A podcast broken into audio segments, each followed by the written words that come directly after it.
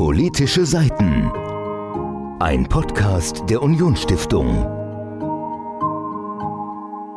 Hallo und willkommen zu einer neuen Folge von Politische Seiten, einem Podcast der Unionsstiftung.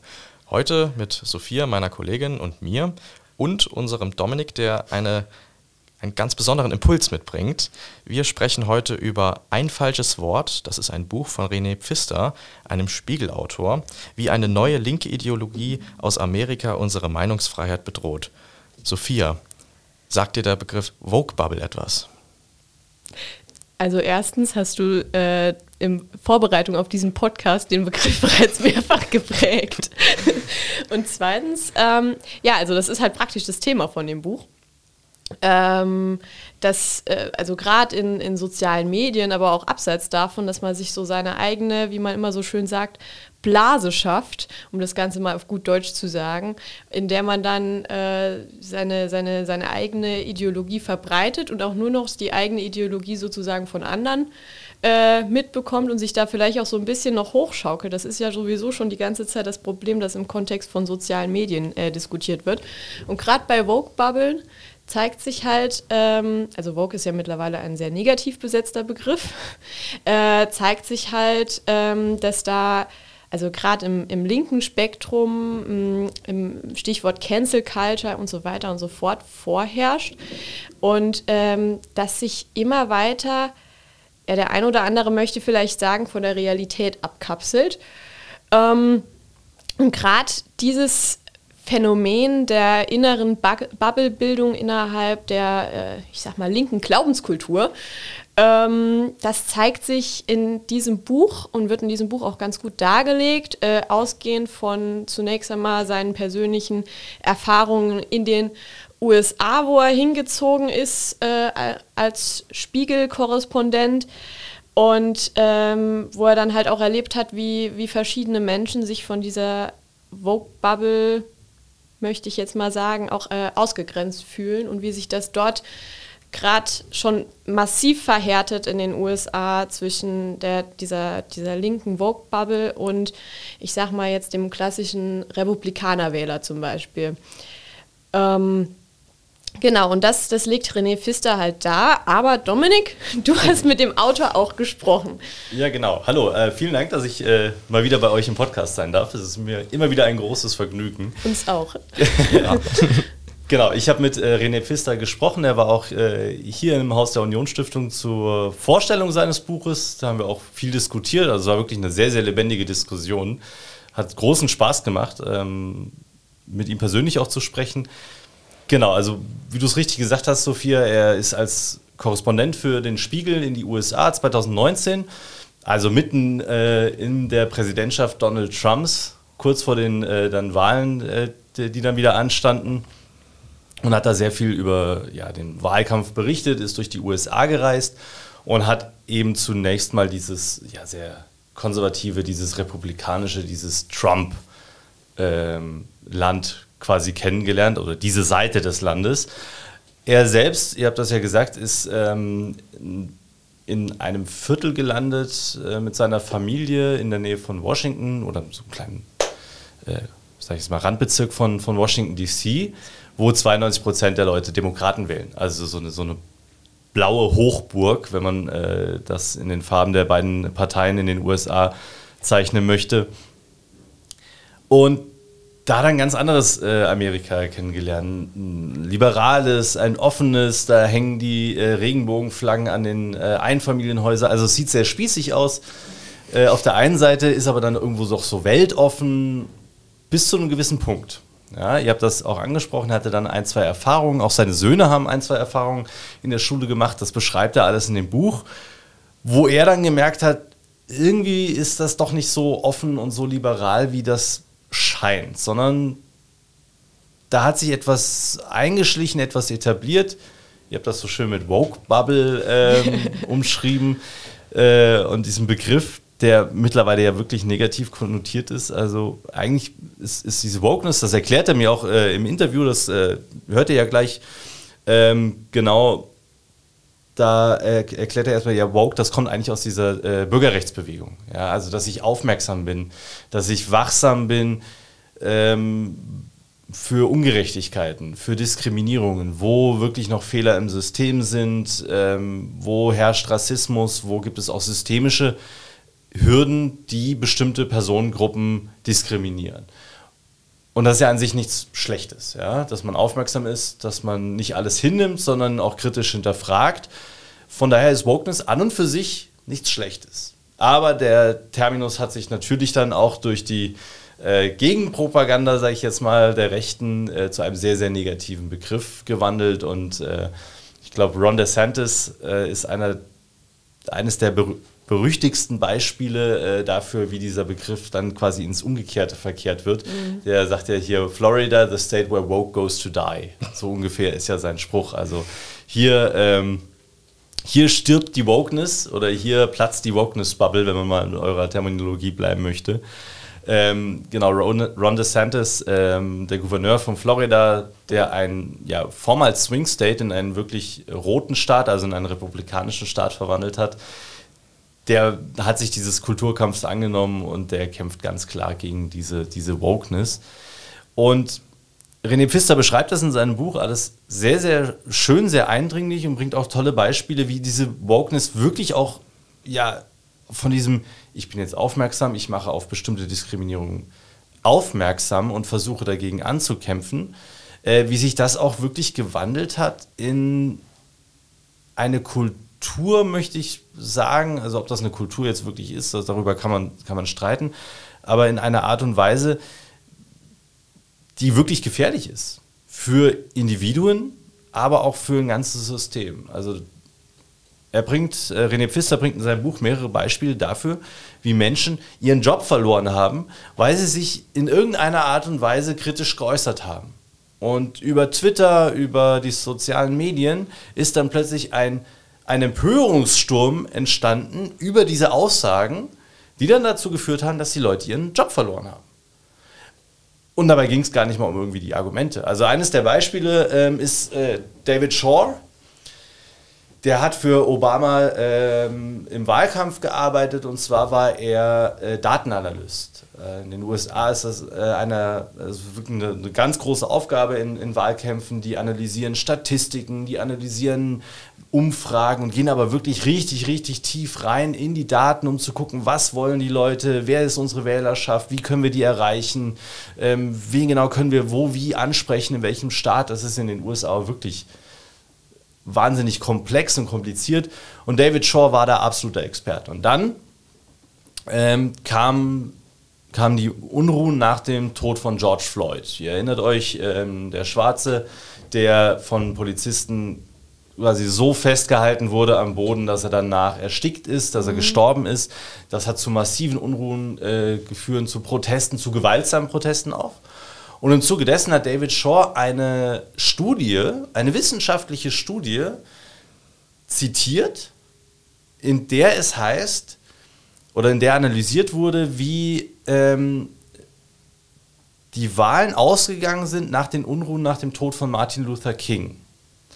Das heißt, Martin Luther King ist gestorben, es gab Unruhen, es gab Proteste, auf der einen Seite friedliche Proteste und auf der anderen Seite gewaltsame Proteste. Und in dieser Studie wurde eben analysiert, dort, wo diese Proteste jeweils stattgefunden haben, wie wurde danach gewählt? Mhm. Und das ist, die Studie kommt zu dem Ergebnis, dort, wo gewaltsam protestiert wurde, haben die Republikaner gewonnen, weil die das aufgegriffen haben, gesagt haben, ja, guckt euch das mal an, das ist hier der, der, der Mob, der, das, ist, das geht gar nicht, die nutzen Gewalt, ähm, das ist mehr als nur ziviler Ungehorsam, das geht nicht, wir stehen für Sicherheit und die Leute haben deshalb weil sie eben keine gewaltsamen Proteste vor der Haustür haben wollte, was man verstehen kann, äh, haben sie Republikaner gewählt. Mhm. Dort hingegen, wo friedlich protestiert wurde, wo gewaltfrei protestiert wurde, das haben wiederum die Demokraten äh, geschafft, für sich zu vereinnahmen. Hier, wir protestieren friedlich, wir, da geht es um die Sache, da geht es nicht um Gewalt äh, von, von irgendeinem Mob, sondern da geht es um die Sache, da geht es um äh, soziale Ungerechtigkeiten, da geht es um Diskriminierung, um Rassismus. Dafür, dagegen kämpfen wir an und da wurden die Demokraten gewählt. David Shaw hat also aus dieser Studie, hat diese Studie zitiert und im Zuge der George Floyd-Proteste dazu aufgerufen, nicht gewaltsam zu protestieren, sondern friedlich zu protestieren, weil langfristig es den Menschen die gegen äh, Ungerechtigkeit und Diskriminierung eben auf die Straße gehen, mehr bringt. Mhm. So, das war der Tweet, den er rausgehauen hat. Die Gegenreaktion war dann aber, ihm wurde gesagt, ja, warum zitiert er äh, denn, also was das soll? Er ähm, äh, ist quasi gegen den Protest. Er ist gegen, äh, er, äh, also wie, wie, soll ich das formulieren? Also er, ähm, er hätte sich gegen die Bewegung gewandt. So, genau. so ist es aufgefasst worden. Genau, also er hat sich komplett gegen die Black Lives Matter Bewegung gestellt, indem er ihnen sagt, ihr macht das falsch. Das war das Argument. Und dann wurde er schön auch immer noch äh, mit seinem Arbeitgeber getaggt. Hier, guckt mal, das ist einer von euch, guck mal, was der macht. Der hat seinen Job verloren. Da wurde gar nicht über die Studie gesprochen. Die Studie übrigens, die von einem Schwarzen angestellt wurde. Das heißt, David Short einen Schwarzen zitiert. Aber das wurde alles nicht gesehen. Sondern denen ging es wirklich nur darum, hey, da ist einer gegen uns mhm. und den machen wir jetzt platt. Das Argument war völlig egal, was er sachlich diskutieren wollte, wozu er angeregt hat und dass man dann darüber reden konnte, okay, welche Form von Protest wählen wir denn? Er war ja gar nicht gegen den Protest. Er hat nur gesagt, die Form des Protestes, darüber muss geredet werden. Er hat auch keine Lösung vorgeschlagen, er hat nur gewarnt. Und er wurde aber von links so platt gemacht, dass er seinen Job verloren hat. Und das ist nicht irgendjemand, der, das ist kein Ron DeSantis, David Shaw, sondern der hat für Obama Wahlkampf gemacht. Also der hat für die Demokraten, für die, sag ich jetzt mal, für die Linken in den USA Wahlkampf gemacht. Und der wurde trotzdem komplett platt gemacht. Und das ist ein Beispiel von vielen. René Pfister gibt da noch mehr Beispiele, nicht nur aus den USA, sondern auch aus Deutschland, für diese Art und Weise, wie Menschen äh, im, sag ich jetzt mal, im Namen der Wokeness und im Namen von einer, einer überhobenen Gerechtigkeit oder einem Gerechtigkeitsempfinden mundtot gemacht werden. Mhm.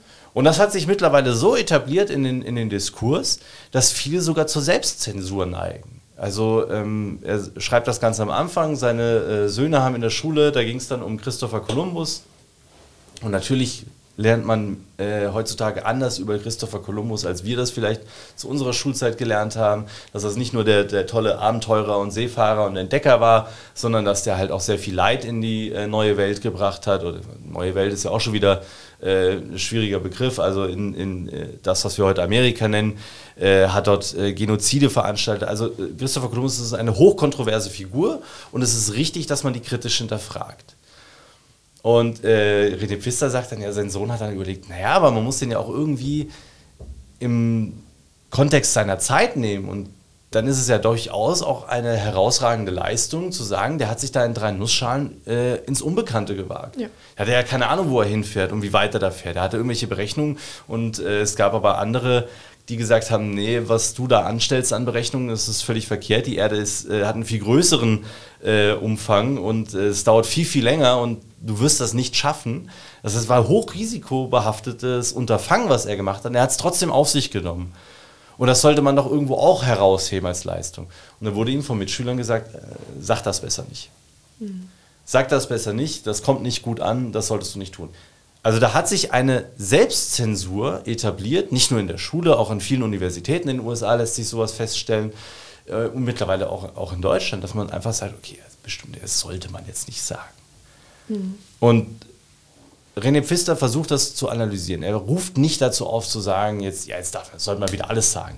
Also so wie die Rechte in den USA, also die wirklich erzkonservativen äh, Republikaner, äh, da sagen die wirklich jetzt sagen, nee, wir lassen uns den Mund nicht verbieten. Meinungsfreiheit ist ein hohes Gut, das höchste Gut. Äh, unser äh, Recht als Amerikaner, wir dürfen alles sagen, alles, egal was, egal ob das äh, jemanden beleidigt oder diskriminiert, ist völlig egal, alles ist erlaubt. So, das ist halt das komplette Gegenteil. Also dazu ruft René Pfister auf gar keinen Fall auf, sondern ihm ist es wichtig, ähm, dass wir einen Diskurs haben, dass wir uns eben über Argumente unterhalten, dass wir uns über sachliche Themen unterhalten, dass wir diskutieren, dass wir debattieren und dass wir miteinander reden, auch über Dinge, die vielleicht kontrovers sind, die uns vielleicht auch nicht gefallen, aber dass wir damit da nicht mit einer ja, Empörung hingehen und so, ach, wie kann man denn nur, sondern dass man halt mal sachlich rangeht und dann über auch schwierige Dinge oder vielleicht auch vermiente Dinge spricht, wenn es einer, dem, dem sachlichen Thema dienlich ist. Und das ist das, äh, grob zusammengefasst, äh, was in dem Buch kommt. Ich fand es sehr, sehr spannend zu lesen. Ich fand äh, auch die Analyse sehr gut. Es ist teilweise sehr erschreckend, was für Beispiele er bringt. Ähm, und ich bin aber bei seiner, bei, äh, beim, beim Lösungsansatz oder bei den Schlussfolgerungen, die René Pfister zieht, da bin ich voll und ganz bei ihm, äh, dass wir miteinander reden muss, müssen, dass wir diesen dass wir diesen illiberale Ideologie, dass die gefährlich ist, wenn wir sagen, wir stehen auf den Grundfesten des Grundgesetzes. Meinungsfreiheit ist ein hohes Gut, was nicht heißt, dass man alles darf, aber dass man sachlich argumentieren soll und diese Empörungskultur und dann Leuten äh, ja aus, aus irgendwelchen Gründen es, es schafft halt, dass sie die Jobs verlieren. Also das, das, das kann einfach nicht sein. Da befinden wir uns auf einem gefährlichen Weg und da bin ich bei ihm. Äh, wir müssen wieder zu einem ruhigeren Diskurs kommen ähm, und ordentlich miteinander diskutieren können. Das ganz grob zusammengefasst äh, über das Buch. Jetzt äh, würde ich euch mal fragen, weil er hat mir dann nämlich, um mal wieder so ein bisschen von meinem Monolog runterzukommen, ähm, er hat dann erzählt, er äh, war auf einer Veranstaltung in, auf, an einer Universität vor 300, 400 äh, Studenten, also wirklich voller Saal. Und er dachte, ja, Studenten, das ist bestimmt bunt gemischt. Das sind so die einen, die auf der Seite stehen, das sind die anderen, die aber auch vielleicht auf der anderen Seite stehen.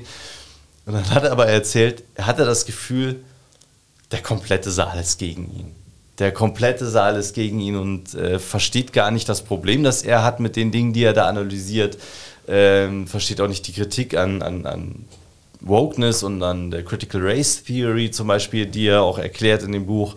Ähm, und er musste im Prinzip diese 90 Minuten, die er da Vortrag hatte, komplett gegen einen Saal von 400 Menschen äh, ansprechen. Jetzt würde mich mal interessieren, äh, wie ist es dann, ihr beide seid ja auch noch Studenten, wie ist es denn bei euch an der Uni? Also habt ihr auch das Gefühl, dass sich da etwas etabliert, wo ihr das Gefühl habt, Professoren trauen sich nicht mehr alles zu sagen, versuchen es irgendwie jedem recht zu machen und sind ganz vorsichtig in dem, wie sie sich artikulieren, weil sie Angst haben, dass dann plötzlich irgendwie die Studentenschaft aufbegehrt das kann man doch nicht sagen, das geht doch nicht und äh, die platt macht und eventuell sogar ihre Jobs verlieren. Also habt ihr das Gefühl, es gibt das?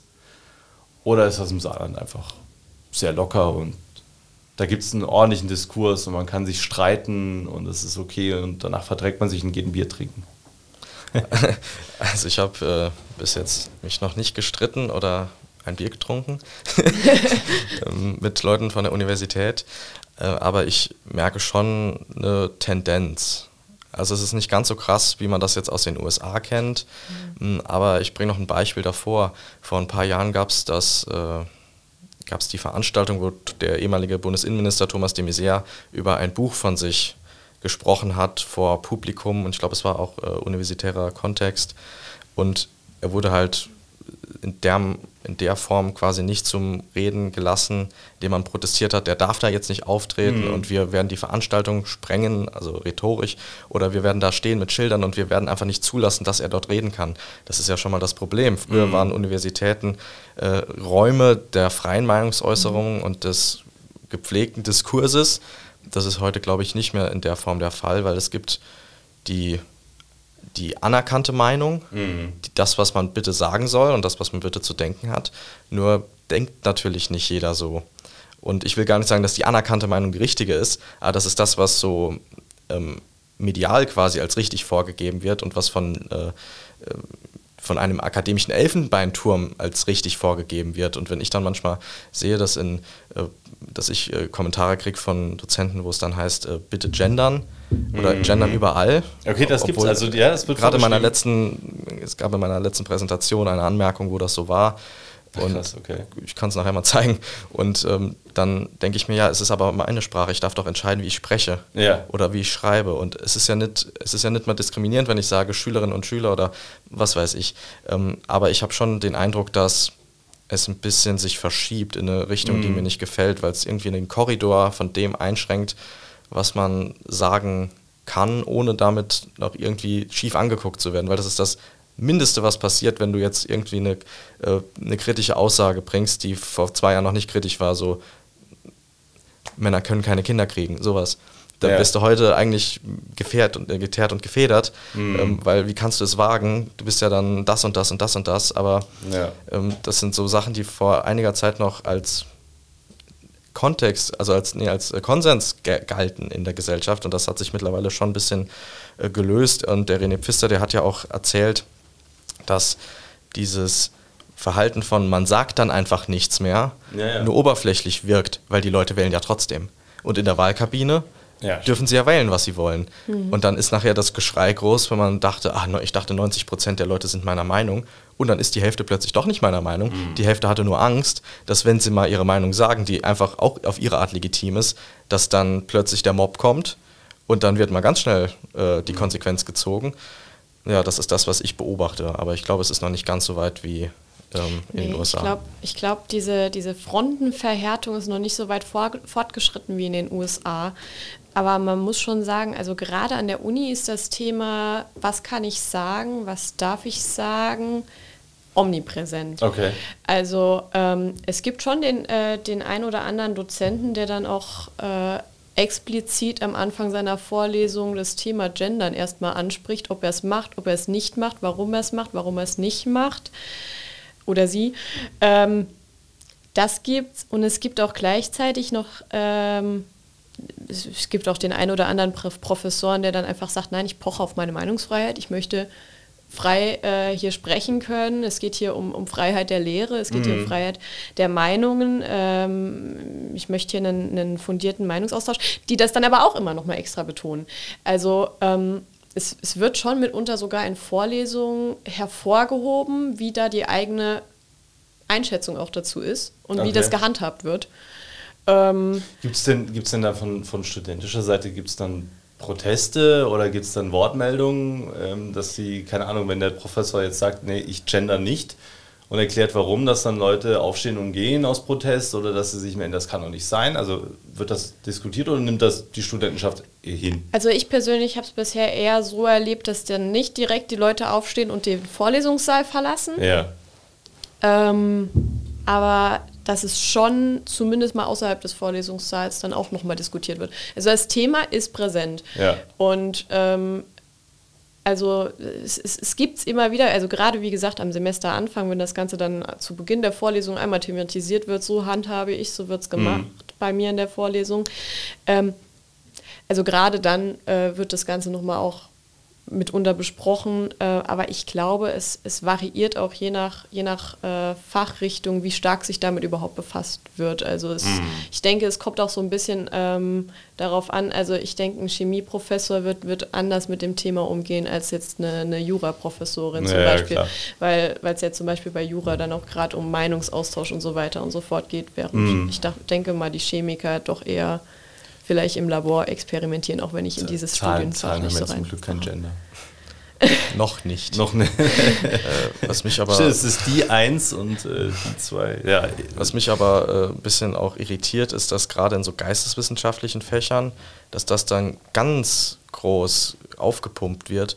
Und auch gerade noch das Thema Gendern. Ich weiß, keiner kann es mehr hören, aber wenn in germanistischen Fakultäten sowas vorgeschrieben wird, mit einem Stern oder mit einer Lücke oder mit einer Form, die grammatikalisch nicht korrekt ist, die Studierenden, das ist ja nicht die grammatische Form, um die es dann geht, das ist ja, äh, das ist ja das Falsche. Ja, wenn ich da säße und gerade am, am Studieren wäre, Ja. dann bin ich eine Studierende. Ja, und das ist, ähm, das, das verstehe ich einfach nicht, dass man immer auf Rechtschreibung und auf richtige Grammatik und überhaupt die Richtigkeit der Sprache pocht, aber in dem Moment, wo es meiner Ideologie nützt, schmeiße ich all meine Prinzipien über Bord, erfinde Sonderzeichen, die nichts damit zu tun haben, die nicht die amtliche Rechtschreibung sind und ähm, werde dann noch die Leute, die sich dem entgegenstellen, auf irgendeine mehr oder weniger subtile Art schon sagen, dass das, was ich jetzt denke, das Richtige ist und du hast dich gefälligst anzupassen. Und das finde ich sehr, ich bin mal gespannt, wie das ausgeht, also in welche Richtung sich das noch entwickelt, ob das jetzt seinen Zenit bald überschritten hat, weil Umfragen sagen ja auch überhaupt dieses ganze, die ganze Wokeness, da sind ja die allermeisten äh, Menschen in Deutschland überhaupt kein Freund von. Man hat jetzt bei diesem Budweiser, ähm, Budweiser Light, diesem Bier, äh, gesehen Ja. in den USA, dass die Leute ähm, nicht erzogen werden wollen.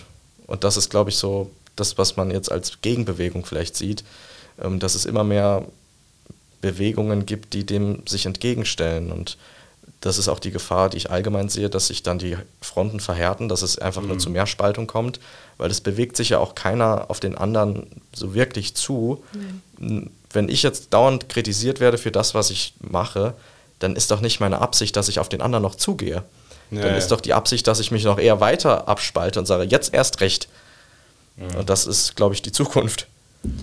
Ja, das, das, das Gender-Thema ist wirklich, wirklich sehr, sehr schwierig. Ähm, also ich kann, kann die Intention dahinter, dass man jeden irgendwie einschließen und niemanden ausschließen möchte, auch sprachlich, das kann ich durchaus irgendwo nachvollziehen, die Argument, Argumentation, aber dann genau fängt es ja schon an, okay, was, was, äh, was nutzt du für ein Zeichen? Nutzt du den Stern, den Doppelpunkt oder den Unterstrich? Ähm, ist es dann überhaupt noch lesbar? Gehören die Adjektive vorne dran auch gegendert oder nicht? Und äh, wenn du dann mehrere Adjektive hast, äh, wie funktioniert das dann äh, überhaupt noch? Also es bringt einfach sehr, sehr viele Probleme auch in der, in der Beschreibung mit. Und dann ist auch immer die Frage, also es, es ist jetzt vielleicht ein absurdes Beispiel, aber ähm, von welcher Warte gehst du aus? Ja? Also nutzt du das? Ich habe bringe vielleicht das Beispiel, um das zu erläutern, was, was ich meine. Ähm, ich weiß, ähm, dass es ein, äh, in, in einer Kirche, äh, in, einem kleinen, in einem kleinen Bezirk einer, einer Kirche, äh, gab es die Anweisung, okay, wir gendern ab sofort. Argument auch, wir wollen niemanden ausschließen, wir wollen eine inklusive Sprache pflegen, wir wollen ähm, auf alle Menschen zugehen. Ist alles gut und richtig.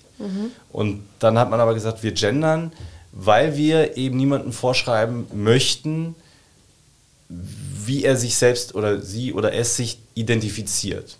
Und weil wir das nicht wissen, nutzen wir eben den Genderstern, also die haben dann auch äh, Freiheit gelassen, Genderstern, Doppelpunkt, äh, Unterstrich, was auch immer. Ähm, wir nutzen das, weil wir eben nicht wissen, wie derjenige sich identifiziert, die Person. Mhm. Und um die aber in, ihrem, in ihrer Identität abzuholen, nutzen wir eben, äh, werden wir gendern. Und das machen die auch, nur bei Pfarrern nicht. Und bei Bischöfen. Und das finde ich dann wieder inkonsequent, weil die haben ja auch eine Identität. Mhm. Also jetzt wäre es bei der katholischen Kirche ja tatsächlich so, dass äh, die Pfarrer, äh, du kannst ja nur Priester werden, wenn du männlich bist da ist ja in der Logik ganz klar, okay, es gibt äh, zwei Geschlechter, männlich, weiblich, und nur als äh, nicht weibliche Person kannst du Pfarrer werden. Ja, aber wie, ob der sich anders identifiziert, das weißt du ja auch nicht. Also ganz konsequenterweise müssten die auch da gendern, weil es geht ja nur um die Identifikation. Es geht ja nicht um die Zulassung zur Weihe, sondern um die Identifikation. Also ich kann ja als biologische, biologischer Mann kann ich ja zum Priester geweiht werden und dann aber sagen, ich identifiziere mich aber ganz anders. Das sind ja meines Verständnisses nach zwei verschiedene mhm. Dinge. So, das verändert sich ja vielleicht auch im, im, Laufe des Lebens oder man ist sich seiner selbst erst äh, nach der Weihe plötzlich bewusst, was, als was man sich denn eigentlich identifiziert, welche Identität man eigentlich hat. Sondern eigentlich müssten die konsequenterweise das auch gendern. Mhm. Nur dann müssten sie ständig von PriesterInnen und von BischöfInnen sprechen. Und dann haben die halt ein ganz anderes Problem. Mhm. Und dann sind die einfach auch nicht konsequent. Also das ist, an, an so vielen Ecken kommen da so viele kleine Probleme.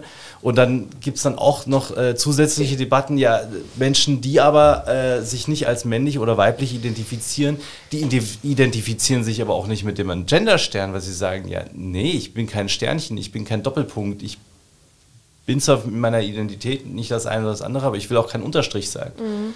Also das, diese Argumentation gibt es auch wieder. Also du kannst es, das Gendern ist ja der Versuch, es jedem recht zu machen. So wie ich das verstehe. Ja? Alle einzuschließen und wirklich alle mitzunehmen, so wie sie sind. Ja, das, das geht nicht. Das, das, das kannst du nicht. Du kannst nicht jeden mitnehmen. Weil jeder ist ganz individuell und das verändert sich ja auch. Also warum muss man es dann so unnötig kompliziert machen, wenn man es eh nicht schafft, jeden mitzunehmen mhm. und jeden in seiner Identität abzuholen, weil das eben so unterschiedlich ist. Und ich finde, Sprache, Sprache muss das auch gar nicht. Das muss man persönlich, wenn man mit dem Menschen persönlich in Kontakt geht. dann gehört ein Respekt, ein, ein Gegenüber, äh, ein, ein Miteinander, das gehört für mich dazu. Und den Menschen in seiner Identität zu akzeptieren, wie er ist. Im persönlichen Gespräch, im, im Miteinander, im, im Handeln, im Agieren. Aber das kann Sprache nicht. Aber das, Und Entschuldigung. Ja. Das Gute im persönlichen Gespräch ist ja aber auch, wenn man sich noch nicht kennt, wenn man dann erstmal sich anfängt zu siezen. Das ist ja vollkommen unproblematisch dann am Anfang. Also äh, da ist ja diese Problematik eigentlich noch gar nicht. Und danach kennt man eventuell vielleicht die Identität. Das kann schon mal im persönlichen Zusammenhang, kann das viele Probleme schon lösen. Während wenn man ein großes Publikum anspricht, ist es halt einfach super, super schwierig. Insbesondere beim Sprechen. Ähm, Ja, aber, Wenn man aber dann für- ja die Pause einhalten genau. muss. Aber für, für mich ist dann halt auch immer die Frage, ähm, im, im, im 1 zu 1, dann ist es persönlich, dann ist es individuell und dann nehme ich auch das Individuum wahr, in allem, Mhm. was das Individuum ausmacht. Aber wenn ich ein Publikum anspreche, ja, muss, ich, muss ich denn äh, die auf ihr Geschlecht reduzieren? Muss ich die auf ihre sexuelle Identität reduzieren? Also äh, spielt das überhaupt eine Rolle? Ich, ich, spreche jetzt, ich spreche jetzt zu einem Publikum über Dinge. Klar, wenn ich denen jetzt einen Vortrag halte über, äh, über, weiß ich nicht, über Sexualkunde oder sowas, dann ist Geschlecht durchaus eine Rolle, dann spielt das was mit. Aber wenn, wenn ich ein Publikum vor mir habe, ist mir das doch relativ, oder sollte es mir eigentlich relativ egal sein, ob das Männlein, Weiblein, ähm, ob die, wie die sich identifizieren, das sollte einem doch, das spielt keine Rolle, finde, finde ich. Und ähm, von daher finde ich auch dieses, als, als Professor dann zu sagen, okay, ich, ich, ich muss jetzt irgendwie alles allen recht machen und, und sie auch in ihrer Individualität und ihrer Geschlechtsidentifikation äh, wahrnehmen, ja, dann muss ich aber auch, keine Ahnung, noch andere Dinge sollte ich dann auch noch mit äh, bedenken. Dann muss ich äh, liebe, äh, weiß ich nicht, äh, Gen X, Gen Z, äh, Boomer, also die, das Alter muss ich ja eigentlich, sollte ich ja eigentlich auch mitnehmen. Das ist ja auch äh, äh, Identifikation oder ähm, Teil des Individuums. Die Herkunft, liebe Bayern, liebe Saarländer, liebe Hamburger. Also dann werde ich ja gar nicht mehr fertig mit der Begrüßung. Dann werde ich ja gar nicht mehr fertig mit den Identifikation, Identifikatoren, die eine Person ausmacht. Also die, die, liebe Schwarzhaarige, liebe Blonde, liebe äh, Blauäugige, liebe Braunäugige. Ähm, es klingt jetzt, als, als würde ich das lächerlich machen, aber ich denke es eigentlich nur konsequent zu Ende. Und ich finde halt einfach, für, für mich sollte nichts davon eine Rolle spielen, wenn ich ein Publikum anspreche.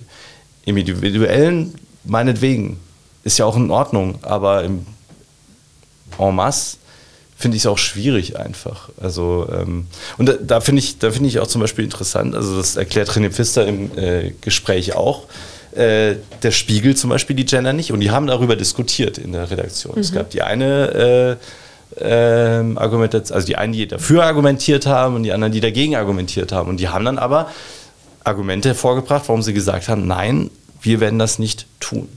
Welche Argumente das sind, das äh, verrät er im Interview. Also da auf jeden Fall gleich reinhören.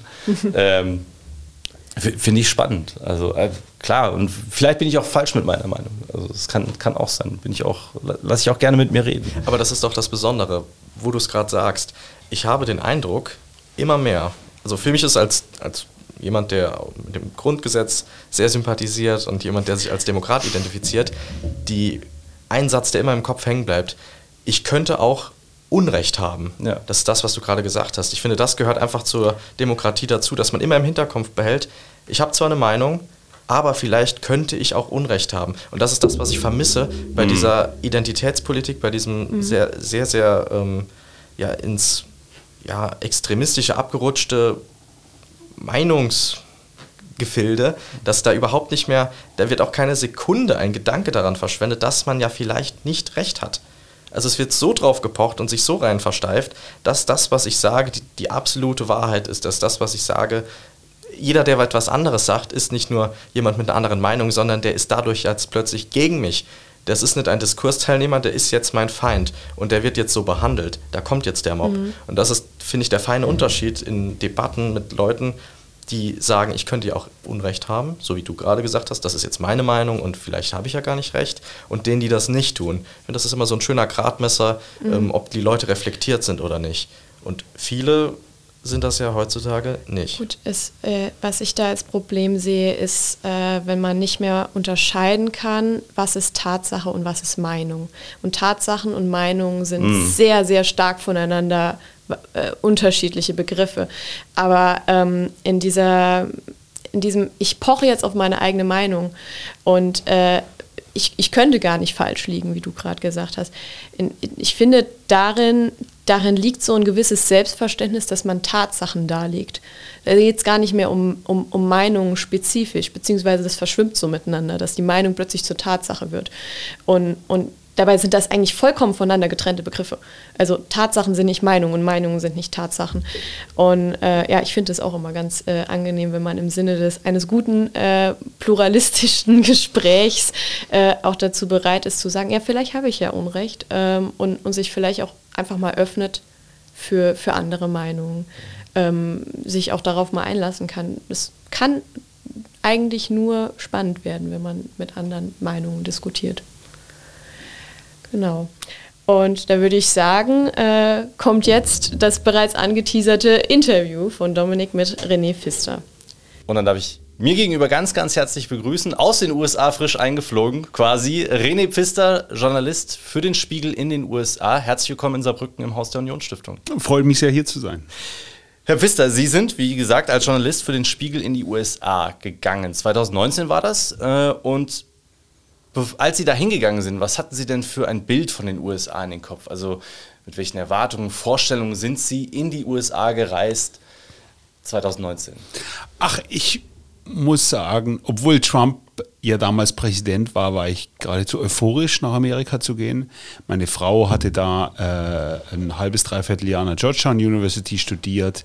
Ich habe 20 Jahre lang ähm, äh, innenpolitische Berichterstattung gemacht, im mhm. Wesentlichen für den Spiegel und da auch wiederum im Wesentlichen über die Union geschrieben, also über CDU, CSU in den letzten Jahren vor allem über Angela Merkel. Okay. Und ehrlicherweise war ich so ein bisschen gelangweilt, ist vielleicht ein hartes Wort, aber ich hatte das Gefühl, ich habe es jetzt gesehen, mhm. ja, und ich hatte wirklich Lust, mal ganz was anderes zu machen. Ja. Und ähm, dann sind wir in, in Washington angekommen und es war wirklich eine ganz, ganz tolle Erfahrung. Also auf der einen Seite äh, war es einfach interessant, natürlich über diese Trump-Jahre zu berichten und wir wurden da wahnsinnig freundlich aufgenommen, auch von unseren Nachbarn, da wo wir dann hingezogen sind.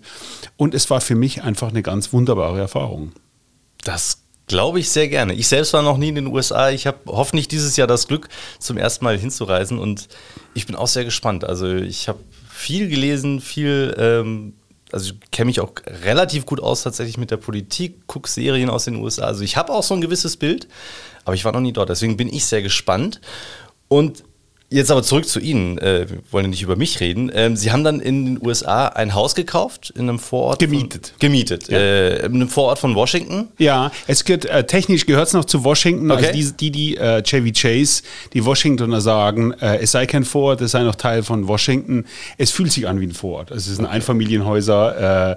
Äh, wenn man ein bisschen läuft, kann man in ein Restaurant gehen. Aber also für eine europäische Definition würde ich sagen, ist es ein Vorort. Ja. Okay, okay. Also es ist ja immer so diese Term Suburb ist ja auch so immer, gehört ja eigentlich nur noch mehr zur Stadt wirklich, als dass es dann so das Dorf ja. ein paar äh, Kilometer außerhalb ist. Ähm, aber da sind Sie hingezogen. Ähm, in Ihrem Buch beschreiben Sie das Viertel als so hip wie Friedrich Merz. Ähm, ist das korrekt, wenn ich das mit spießig übersetze? Naja, es war, es war insofern für mich natürlich eine Umstellung, äh, deswegen diese kleine Spitze. Ich bin in, äh, in Berlin, ich habe in den letzten Jahren äh, in Berlin in der Stadt gewohnt, im Prenzlauer Berg. Jetzt kann man auch lange darüber streiten, wie hip noch der Prenzlauer Berg ist, ehrlicherweise. Aber es war eben das erste Mal, seit ich bei meinen Eltern ausgezogen bin, dass ich in einem Einfamilienhaus wohnte okay. mit dem Garten, den ja. man am Samstag, äh, wo man am Samstag den Rasen mähen muss und äh, wo halt einfach sozusagen, das ist eine ganz, ganz bürgerliche Gegend, ja. Mhm. Eine demokratische Gegend zwar, aber eine sehr bürgerliche Gegend. Ähm, und, ähm, und deswegen hatte ich das Gefühl, das ist einfach sozusagen ein Abschnitt in meinem Leben, wo ich jetzt in einem anderen, in einem anderen Umfeld einfach ankomme. Ja, ja also das mit dem Spießig war jetzt auch gar nicht despektierlich gegenüber Herrn Merz gemeint, sondern es, es, kann ja auch seinen Charme haben. Mhm. Es hat ja auch seinen Charme. Ich lebe ja auch in einem kleinen Einfamilienhaus mit Garten, also von daher überhaupt nicht äh, böse gemeint. Ähm, aber dieses Viertel und wie Sie das in Ihrem Buch beschreiben, das ist der Aufhänger für ein Bild der USA das vielleicht ganz anders ist, als äh, das, das sie vor ihrem neuen Leben dort im Kopf hatten und ähm, auch ein anderes, als sie in, das in diesem Viertel auf den ersten Blick gesehen haben.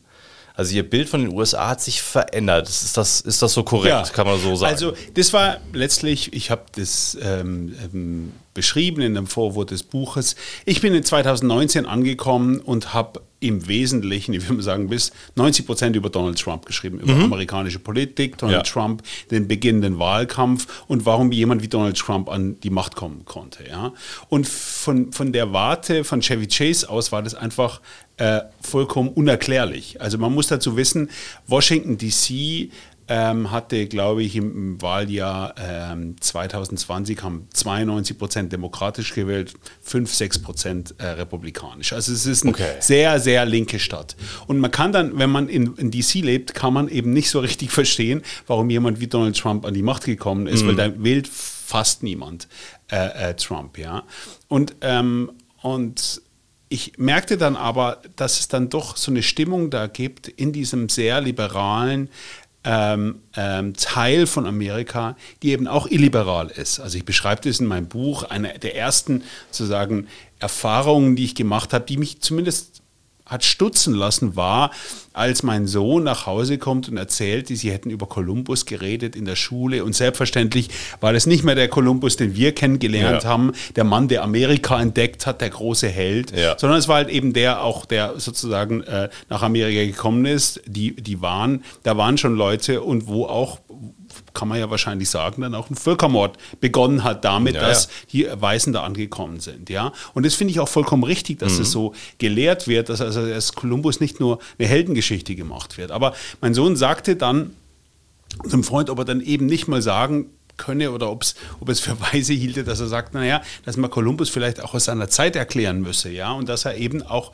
sozusagen, das wäre damals noch unsere Wahrnehmung gewesen, derjenige war, der halt mit drei Nussschalen sich über den Atlantik gemacht hat und ob das nicht auch eine Leistung ist. Und dann sagte sein Freund, der Amerikaner, ist, nee, er solle das lieber mal für sich behalten, ja. Und das fand ich, zu sagen, das war also ein Erlebnis, wo ich halt auch mal das zum ersten Mal das Gefühl hatte, es gibt eben auch eine Illiberalität auf der anderen Seite, auf der linken Seite, wenn man Ja. sagt, wenn Kinder sozusagen schon solche Sprachgebote aufgesogen haben und da lieber ähm, schweigen als einfach mal zu sagen, was ihnen dazu einfällt und das kann man, man kann ja dann immer drüber diskutieren, aber wenn sie es nicht mal mehr sagen, dann halte ich das für problematisch. Und es war so ein Impuls, dieses Buch zu schreiben ähm, und sozusagen der, der, der größere Zusammenhang dieses Buches ist einfach, dass ich glaube, dass, wenn man sich die Umfragen anguckt in, in Deutschland, aber auch in den USA, dass eine wachsende Zahl in Deutschland ungefähr 50 Prozent der Menschen sagen, sie können nicht mehr sagen, was sie denken. Oder sie, sie, sie haben oft, äh, sagen sie nicht, was sie denken, weil sie denken, das hätte negative Konsequenzen. Und ich halte das für eine gefährliche Entwicklung. das, was Sie jetzt geschildert haben und was Sie als Illiberalität äh, bezeichnet haben in Ihrem Buch, äh, sprechen Sie von einem Zeitgeist, den Sie als neuen Dogmatismus dann äh, bezeichnen ähm, und der den Kern der liberalen Demokratie angreift. Bevor wir aber diskutieren, wie genau das die Demokratie dann wirklich gefährdet, ähm, auch das, was Sie angesprochen haben, was auch in Deutschland hier der Fall ist, nicht nur in den USA, würde ich gerne mal erstmal über diesen Dogmatismus sprechen. Also, wovon genau sprechen wir denn dann? Also, das, was Sie jetzt in dem Beispiel angedeutet haben, klingt so ein bisschen, naja, es gibt so ein paar Dinge, die sollte man vielleicht nicht ansprechen. Also, das klingt eher so ein bisschen nach Selbstzensur. Sie werfen in dem Buch die Begriffe Wokeness, Cancel Culture und auch Identitätspolitik auf. Ähm, also wo, worüber genau sprechen wir denn dann? Was ist denn dieser Dogmatismus, den Sie da bezeichnen? Das ist natürlich jetzt ein sehr, sehr weites Feld. Ja. Also um jetzt mal, um jetzt die Begriffe mal abzuschreiten. Also Wokeness würde ich sagen, Wokeness ist ein Begriff, der ist im Wesentlichen geboren worden, auch äh, in der schwarzen Bürgerrechtsbewegung, äh, als Begriff dafür, dass man äh, Vogue ist, besonders wach für Ungerechtigkeiten in der, in der Gesellschaft. Und dagegen ist ja erstmal überhaupt nichts zu sagen. Und ich glaube, da ähm, in den letzten Jahren wurde dieser Begriff natürlich auch ein Kampfbegriff, ja. Aber ich glaube, da hat eben die linke Seite auch einen Anteil dran, weil Wokeness war eben nicht mehr dann irgendwann, können wir auch nur drüber reden, wie das passiert ist, aber irgendwann nicht mehr nur Menschen, die besonders empfindlich sind oder besonders waches Auge haben für Ungerechtigkeiten, sondern die insbesondere im Internet jeden verfolgen, und äh, versuchen zu Schweigen zu bringen, der ihre Meinung nicht teilt. Also, Okay. und ich glaube, das, das ist, dieser Begriff von Wokeness hat sich durchgesetzt, dass selbst die Woken, glaube ich, das war wiederum, wenn man so will, äh, ein Erfolg der, der Rechten in Amerika, dass dieser Begriff so vergiftet worden ist, dass sie den selber nicht mehr benutzen. Also Alexandria Ocasio-Cortez äh, ähm, ähm, hat da mal einen Tweet abgesetzt, dass sie, den, dass sie diesen Begriff selber äh, nur noch mit spitzen Fingern anfasst, weil das eben so negativ konnotiert worden ist. Ja. ja. Cancel Culture. Also, ich habe versucht, diesen Begriff in dem Buch so weit wie möglich zu umschiffen, weil er auch so inflationär gewor gebraucht geworden äh, oder gebraucht wird. Da hatten wir auch dann Debatten mit dem Verlag, ob wir das vorne drauf schreiben sollten. Ich wollte nicht, weil letztlich für die amerikanische Rechte Cancel Culture alles ist. Also für Donald Trump ist Okay. Cancel Culture, dass er nicht mehr äh, äh, Präsident ist. Ja. Und das ist natürlich lachhaft. Ja, okay, klar. Ähm, aber ich glaube, es hat, der Begriff hat schon noch was, ähm, was ähm, Brauchbares, insofern als dass er eben anzeigt, dass es mehr ist, das würden ja Linke sagen, es ist mehr als nur Konsequenzen tragen für Dinge, die man geschrieben oder gesagt oder getan hat. Sondern Cancel Culture, würde ich sagen, ist der Versuch, ähm, dass man oft mit den Mitteln des Internets, oft mit den Mitteln der persönlichen, des persönlichen Angriffs, oft mit, den- mit den Mitteln der, des äh, Versuchs, eine künstliche Empörung zu kreieren, jemanden eben nicht nur sozusagen für seine Worte verantwortlich macht, sondern den Versuch startet, jemand aus seiner Sprecherposition zu drängen. Also dass man sagt, der ist, der kann jetzt nicht mehr Journalist für Medium XY sein, der hat sich als äh, Politiker unmöglich gemacht, weil er sich außerhalb des demokratischen Diskurses gestellt hat. Also insofern ist es der Versuch, Cancel Culture, glaube ich, schon das muss man dann genauer definieren. Jonathan Rauch hat das übrigens, ähm, der, äh, der hat ein Buch geschrieben, ein amerikanischer ähm, Forscher von Brookings, das heißt die Verteidigung der Wahrheit. Der hat da eine sehr schöne Liste mal aufgemacht, also sozusagen die Cancel Culture Check Checklist, wenn man so will. Also es gibt da schon immer wieder bestimmte Merkmale, an denen man erkennen kann, wie versucht wird, Leute zum Schweigen zu bringen. Ja, Das ist, würde ich sagen, Cancel Culture. Das dritte, Identity Politics, ist eben erstmal auch was ganz Normales, glaube ich, was in der deutschen Politik auch schon immer üblich war. Sie haben da dass- die CSU als großes Beispiel ja, im Buch angeführt. Die Saat-CDU könnte man die auch nennen, dass halt jeder, jeder sagt, ähm, also ich, wir müssen repräsentiert sein im politischen Prozess. Ja, so. ja. Äh, und das ist ja erstmal total in Ordnung und ähm, gab es schon immer, ist Mhm. ein Mittel, kann man jetzt gut finden oder nicht, aber ich glaube, das gehört irgendwie auch so, Demokratie ist Repräsentation, das gehört dazu. Ich glaube, Identity Politics, die, die, der gefährliche Turn, den Identity Politics genommen hat, ist, dass man sagt, also nicht, ich bin Saarländer und als Saarländer bringe ich meine Position vor, sondern ich bin Teil einer marginalisierten Gruppe. Ich darf nur noch zum, die, zu einem bestimmten Thema, zu, zu dem Thema, das mich betrifft, was sagen. Die anderen, die nicht zu dieser marginalisierten Gruppe gehören, haben äh, zu schweigen und zuzuhören und haben sich an diesem Prozess nicht zu beteiligen. Und ich glaube, also ähm, so sehr ich auch finde, dass natürlich jede Gruppe das Recht haben muss, seine politischen Anliegen vorzubringen, kann ja demokratischer Konsens nur funktionieren, wenn alle sich an diesem Diskurs beteiligen. Und der Versuch oder sozusagen der, eher der Versuch zu sagen, also zu, zu bestimmten Themen dürfen bestimmte Gruppen nichts sagen, glaube ich, führt ins Unglück. Also das sind so die, die drei großen Mhm. Begriffe, die Sie aufmachen, um diesen neuen Dogmatismus zu beschreiben.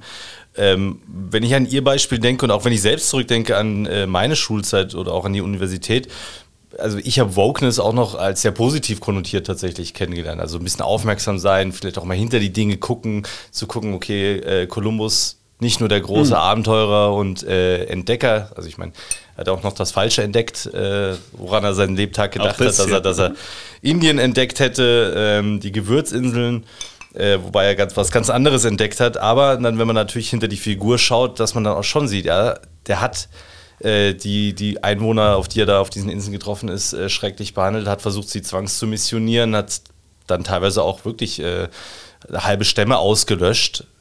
Umgekehrt natürlich genauso. Die Leute, die er dann da, dort gelassen hat, um zurückzufahren, die haben auch nicht überlebt. Also ähm, das ist eine sehr grausame Geschichte und da sollte man dahinter gucken. Ähm, aufmerksam, offen für alle Dinge.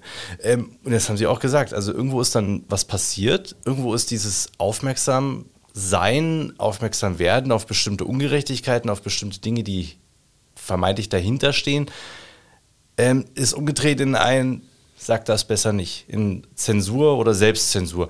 Wo ist denn dieser Turn passiert?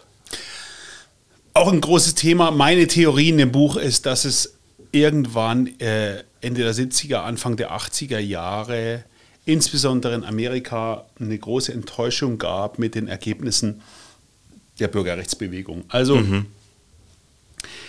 In den 60er Jahren, insbesondere in der Präsidentschaft von Lyndon B. Johnson, äh, wurde der Civil Rights Act verabschiedet, der jetzt sozusagen die offene Rassentrennung in Amerika dann auch beendet hat.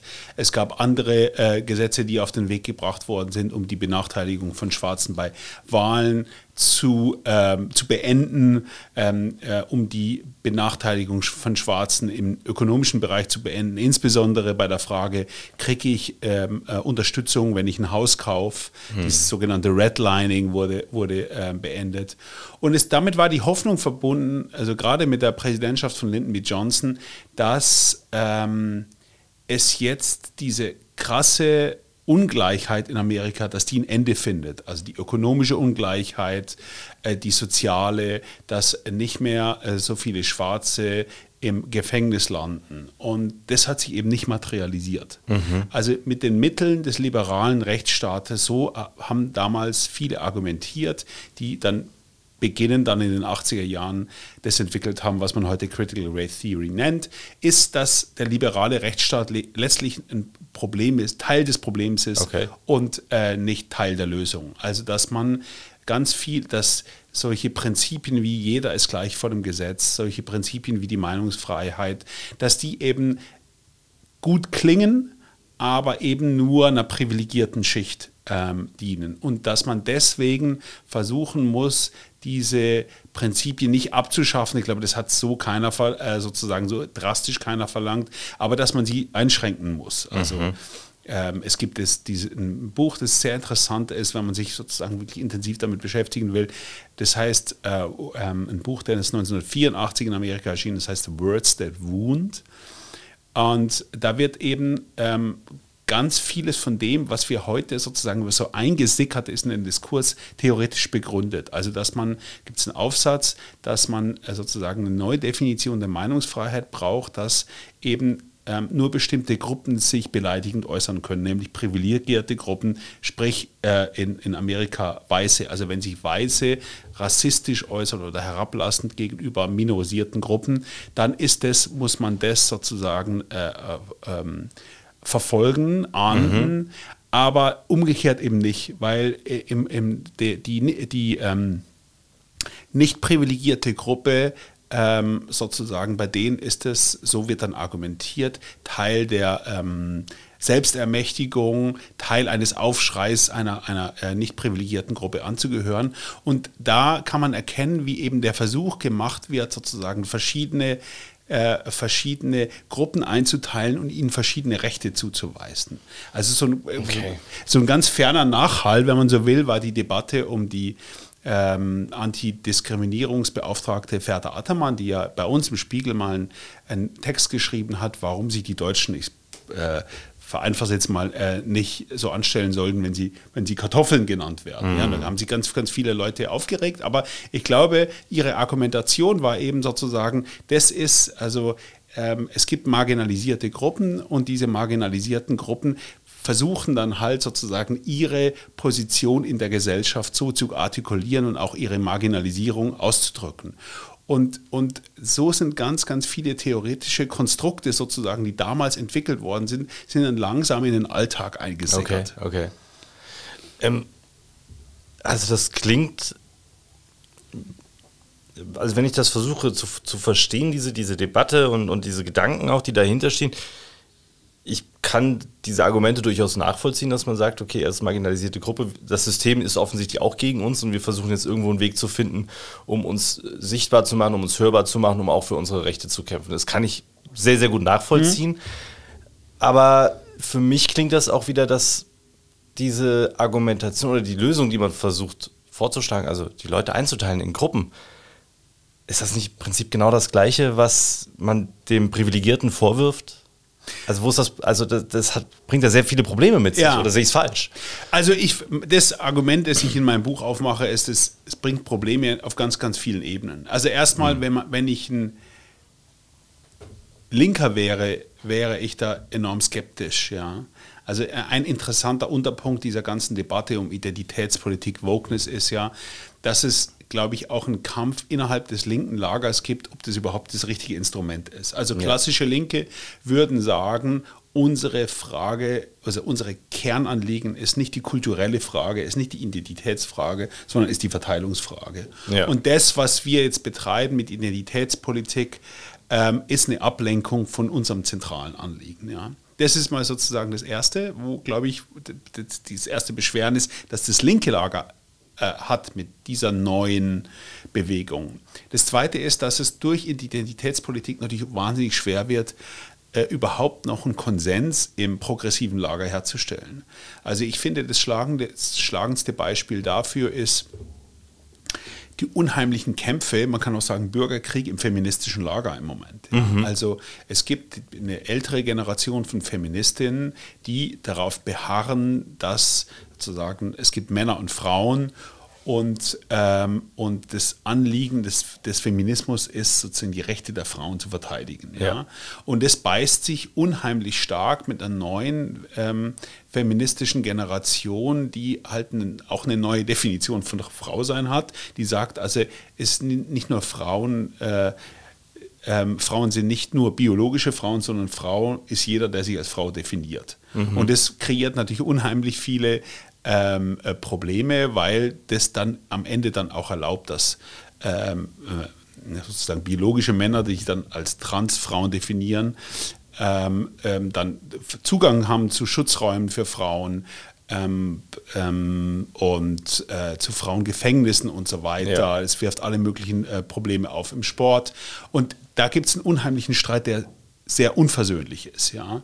Das Gleiche gilt für die Frage, sozusagen, es gibt einen unheimlich, gerade in Amerika, das ist bei uns noch nicht so angekommen, sozusagen Streit zwischen, zwischen äh, den, äh, einer älteren Generation von weißen Feministinnen und den intersektionalen Feministinnen, weil die sagen, letztlich diese alte Generation von weißen Frauen hat letztlich nur ihre Interessen durchgesetzt und hat nicht gesehen, dass schwarze Frauen möglicherweise ganz andere äh, ähm, äh, Interessen haben und auch unterdrückt wurden von weißen Frauen. Ja?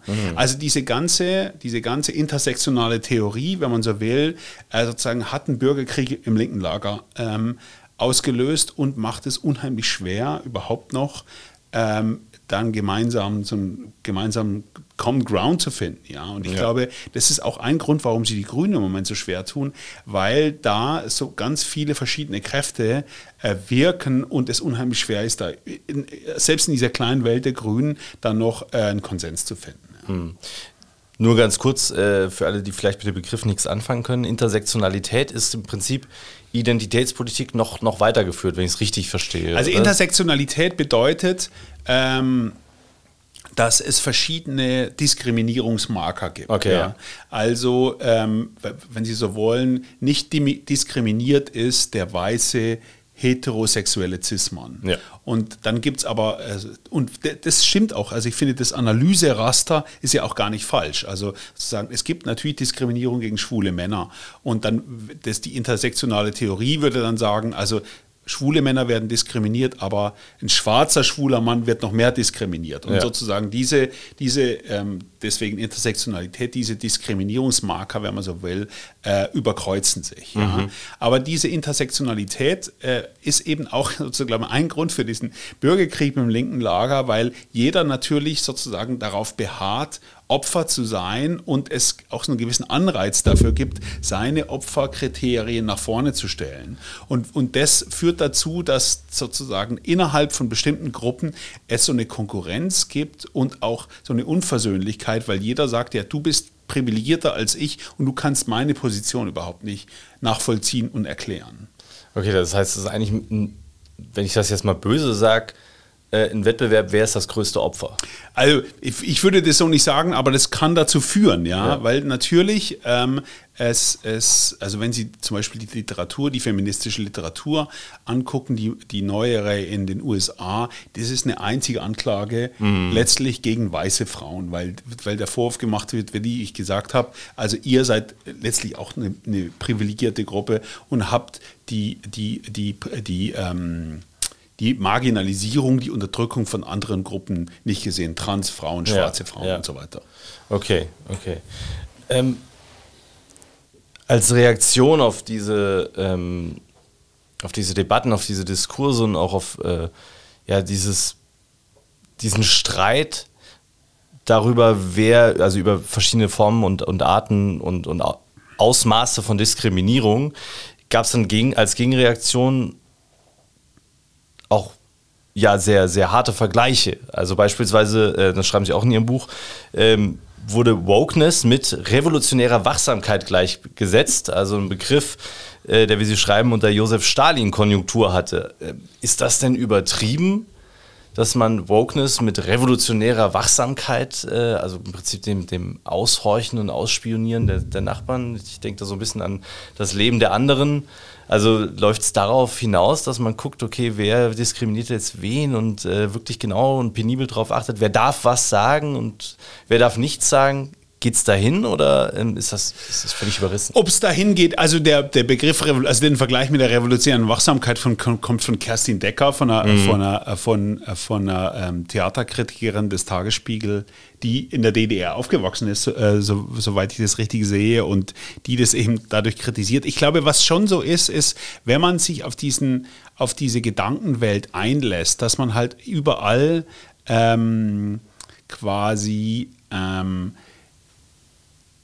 Grenzüberschreitungen, sprachliche ähm, äh, Grenzüberschreitungen ähm, ähm, feststellen will äh, und die ausmerzen, dann wird es natürlich, es wird, der, der Diskurs wird wahnsinnig schwierig, weil dann jeder, jeder natürlich sozusagen seine eigene Empfindlichkeit so nach vorne stellt. Ja?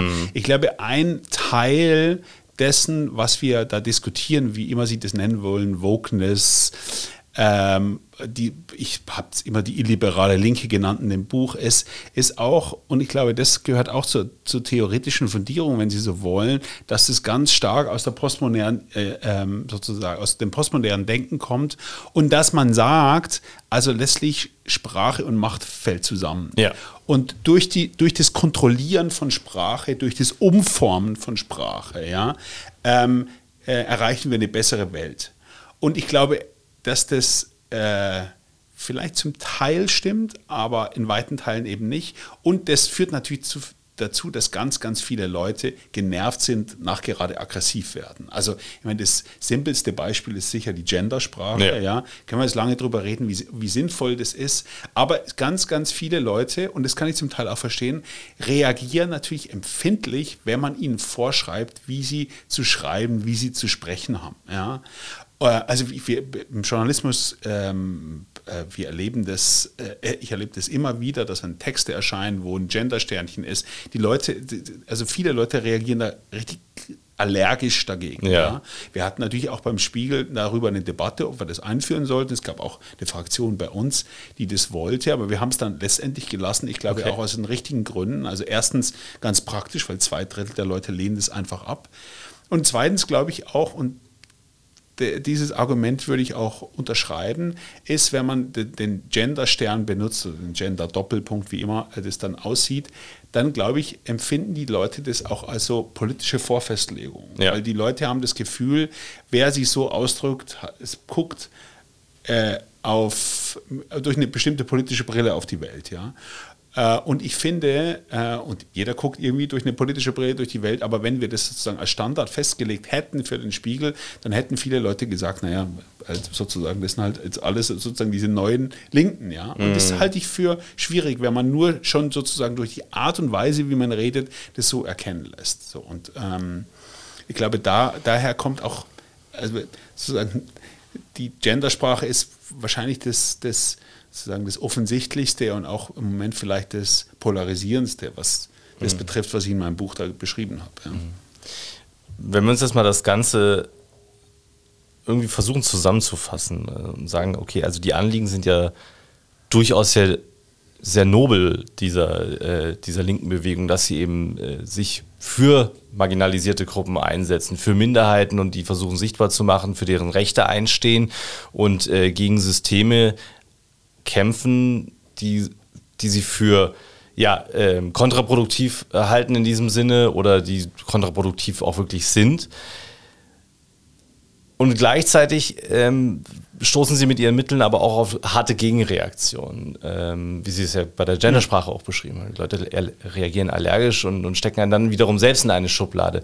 Also da, da, scheint man ja überhaupt nicht weiterzukommen, sondern es ist festgefahren, es ist teilweise, Sie haben es vorhin gesagt, unversöhnlich, dieser Diskurs. Wie kommen wir denn da raus? Also gibt es einen Weg, wie man da rauskommt ähm, und wieder zu einem zu einer Kultur des offenen Streites, wo man auch mal was sagen kann, was vielleicht äh, eine Grenze überschreitet und dann aber trotzdem sagt, okay, das war jetzt nicht, äh, nicht okay, aber ich nehme das einfach ja. mal und wir diskutieren über das Argument und nehmen das eben nicht persönlich, dass wir wegkommen von diesen ja, Gefühl aufgeladenen, emotionalen äh, Debatten. Gibt es da einen Weg? Ach, ich habe jetzt gar nichts gegen, äh, äh, gegen eine emotionale Debatte, ehrlich gesagt. Also ich habe mich da ja auch reingestürzt. Das ist gar nicht mein Punkt. Ich glaube, also so so argumentiere ich in meinem Buch. Also der liberale Rechtsstaat ist wahnsinnig langsam und ja. ich kann verstehen, dass da viele da frustriert sind, dass es so langsam vorangeht. Aber ich glaube, es ist unsere einzige Chance sozusagen für einen zivilen, offenen, Diskurs, der am Ende auch zu Ergebnissen bringt. Also das, was da versucht worden ist oder versucht wird von linker Seite, glaube ich, wird Ideen auch keinen Erfolg bringen, sozusagen, weil es wird nicht, es wird, es führt nur dazu, dass die Spaltung der Gesellschaft größer wird, dass man sozusagen ultraliberale Bubbles hat äh, in Amerika, in den großen mhm. Städten und dann das, das sozusagen das flache Land wählt dann Trump. Und ich glaube, das ist eine Entwicklung, die sollten wir uns in Deutschland ersparen. Ja? Ähm, und Dazu gehört, glaube ich, dass äh, oft sozusagen, dass die Linke einsieht, dass sie damit keinen Erfolg hat und aber auf der anderen Seite auch, dass die, die konservativeren Parteien schon irgendwie sozusagen den Leuten aufs Maul schauen, aber auch nicht das ähm, tun, was jetzt die Republikaner in Amerika tun. Also ich bin jetzt ehrlich gesagt gar nicht sozusagen, es gibt jetzt im Moment eine Debatte, ob man die Sprache der AfD übernimmt. Ich bin immer dafür, dass man keine sozusagen super extreme Sprache verwendet. Ich glaube nicht, dass das, das Kernproblem ist. Sozusagen, was die Republikaner im Moment machen in Amerika, ist letztlich, dass sie auf eine illiberale Bewegung von links mit illiberalen Mitteln äh, reagieren. Also mhm. das finde ich, und das war noch, ist noch nicht passiert, als ich das Buch geschrieben habe, zumindest nicht in dem Maße. Also ich habe ja ein Kapitel drin über Cancel Culture von rechts, aber das hat jetzt nochmal ganz neue Formen angenommen, dass letztlich DeSantis vor allem, also einer der republikanischen Präsidentschaftsbewerber, aber Trump auf seine Weise eben auch versucht oder das Versprechen abgibt, in Florida wird es ja gemacht, letztlich mit den Mitteln des Staates quasi alles zu bekämpfen, was nicht ins eigene Weltbild reinpasst. Ja. ja? Und für die ist Viktor Orban der ganz, ganz große Held und das große Vorbild, weil die sagen, der hat es geschafft, was wir wollen, nämlich die Woke-Ideologie auszustampfen, mhm. indem, wir, indem er die Schulen kontrolliert, die Universitäten kontrolliert. Und das ist das, was wir auch machen müssen. Ja? Und, ähm, und das halte ich ehrlich gesagt auch für falsch. Ja? Jetzt kann man eine lange Debatte darüber führen, wie sehr die Amerikaner, wie sehr das Recht ist, letztlich des Staates und auch von Eltern, quasi den Schullehrplan zu bestimmen und so. Das kann man eine nu nuancierte Debatte darüber führen. Nur also ich habe da gerade drüber geschrieben für den Spiegel, die Art und Weise, letztlich alles aus den Schulen zu verbannen, was, was man für Vogue ist oder man für Vogue ja. hält, halte ich auch für einen großen Fehler, weil was wir doch brauchen, ist sozusagen den offenen Diskurs darüber, den Streit darüber. Das ist, ich mein Buch ist jetzt gar nicht aus einer linken oder rechten mhm. oder wie auch immer Perspektive geschrieben, sondern was mich störte eben ist, dass es diesen, diesen breiten Diskurskorridor, dass der versucht wird von der Linken äh, einzuengen ja. in, in, den USA und dass es nach Deutschland schwappt. Und ich glaube, dass, dass da niemand was von hat. Ja. Vielen Dank. Letzte Frage an Sie. Wie hat sich denn nach dem Buch und nach dem, was Sie jetzt in den letzten Jahren erlebt haben, Ihr Bild von Amerika nochmal verändert? Also hatte ich jetzt, also sozusagen durch mein Buch jetzt vielleicht gar nicht, ähm, es, also was, was mir, also einfach ganz, also für was ich wirklich für problematisch halte oder für ganz, ganz schwer ist, ob es jemals wieder sozusagen einen Weg zurück gibt zu einem Zustand, wo äh, es auf der einen Seite eine demokratische Partei gibt und auf der anderen Seite eine republikanische Partei, die zumindest mal irgendwie sozusagen den Eindruck macht oder daran erinnert, was sie mal war unter Reagan und äh, sogar noch davor, weil ich glaube, das ist so ähm, radikalisiert worden, dass sich das schwer zurückdrehen lässt. Ja. Mhm. Also selbst wenn Trump jetzt abgewählt, also nehmen wir mal an, Trump würde Präsidentschaftskandidaten würde wieder verlieren, glaube, das würde schon eine Debatte bei den Republikanern in Gang setzen über die Frage, war das wirklich sozusagen der richtige Weg für uns? Ja. Aber es hat natürlich das, was in den letzten Jahren passiert ist, für eine Radikalisierung gesorgt, nicht nur der Partei, sondern auch des öffentlichen Diskurses, eine Veränderung der Medienlandschaft, also das, das, das Erkennen auch, dass man mit einem Ignorieren der Wahrheit sehr, sehr weit kommt, dass das ein mhm. großes Geschäftsmodell ist. Also da ist, wenn da mal die Büchse der Pandora geöffnet ist, ich, ich hoffe, dass man das zurückdrehen kann. Ich bin echt sehr skeptisch. Also ich würde, ich würde jetzt auch nicht sagen, dass das, das, steht, das Ende der amerikanischen Demokratie steht bevor, aber es ist auf jeden Fall schwerer geworden, weil jetzt halt alles schon probiert worden ist, was, äh, was dazu dient, bestimmten politischen Kräften ähm, einen Vorteil zu bringen, ohne Rücksicht darauf, wie sehr das der politischen Kultur schadet. Ja, wir werden es weiter beobachten, Herr Pfister. Vielen herzlichen Dank für das Gespräch. Wir haben wahrscheinlich viele Themen nur so gestreift und angerissen und ich empfehle jedem, Ihr Buch zu lesen. René Pfister, ein falsches Wort. Äh, alle Links dazu finden Sie in den Show Notes. Und ja, ich bedanke mich herzlich. Es hat Spaß gemacht und sehr gespannt, wie ja, die Geschichte in den USA und auch bei uns in Deutschland weitergeht. Dankeschön. Ich danke. René Pfister im Gespräch mit mir über sein Buch Ein falsches Wort und das könnt ihr auch gewinnen. Wir haben zwei Exemplare handsigniert von René Pfister, die könnt ihr gewinnen. Schreibt uns podcast.unionstiftung.de und gewinnt eines der Exemplare, die wir für euch vorbereitet haben. Und dann hören wir uns in der nächsten Woche wieder. Bis dahin. Ciao. Politik auf den Punkt gebracht. Ein Podcast der Unionsstiftung.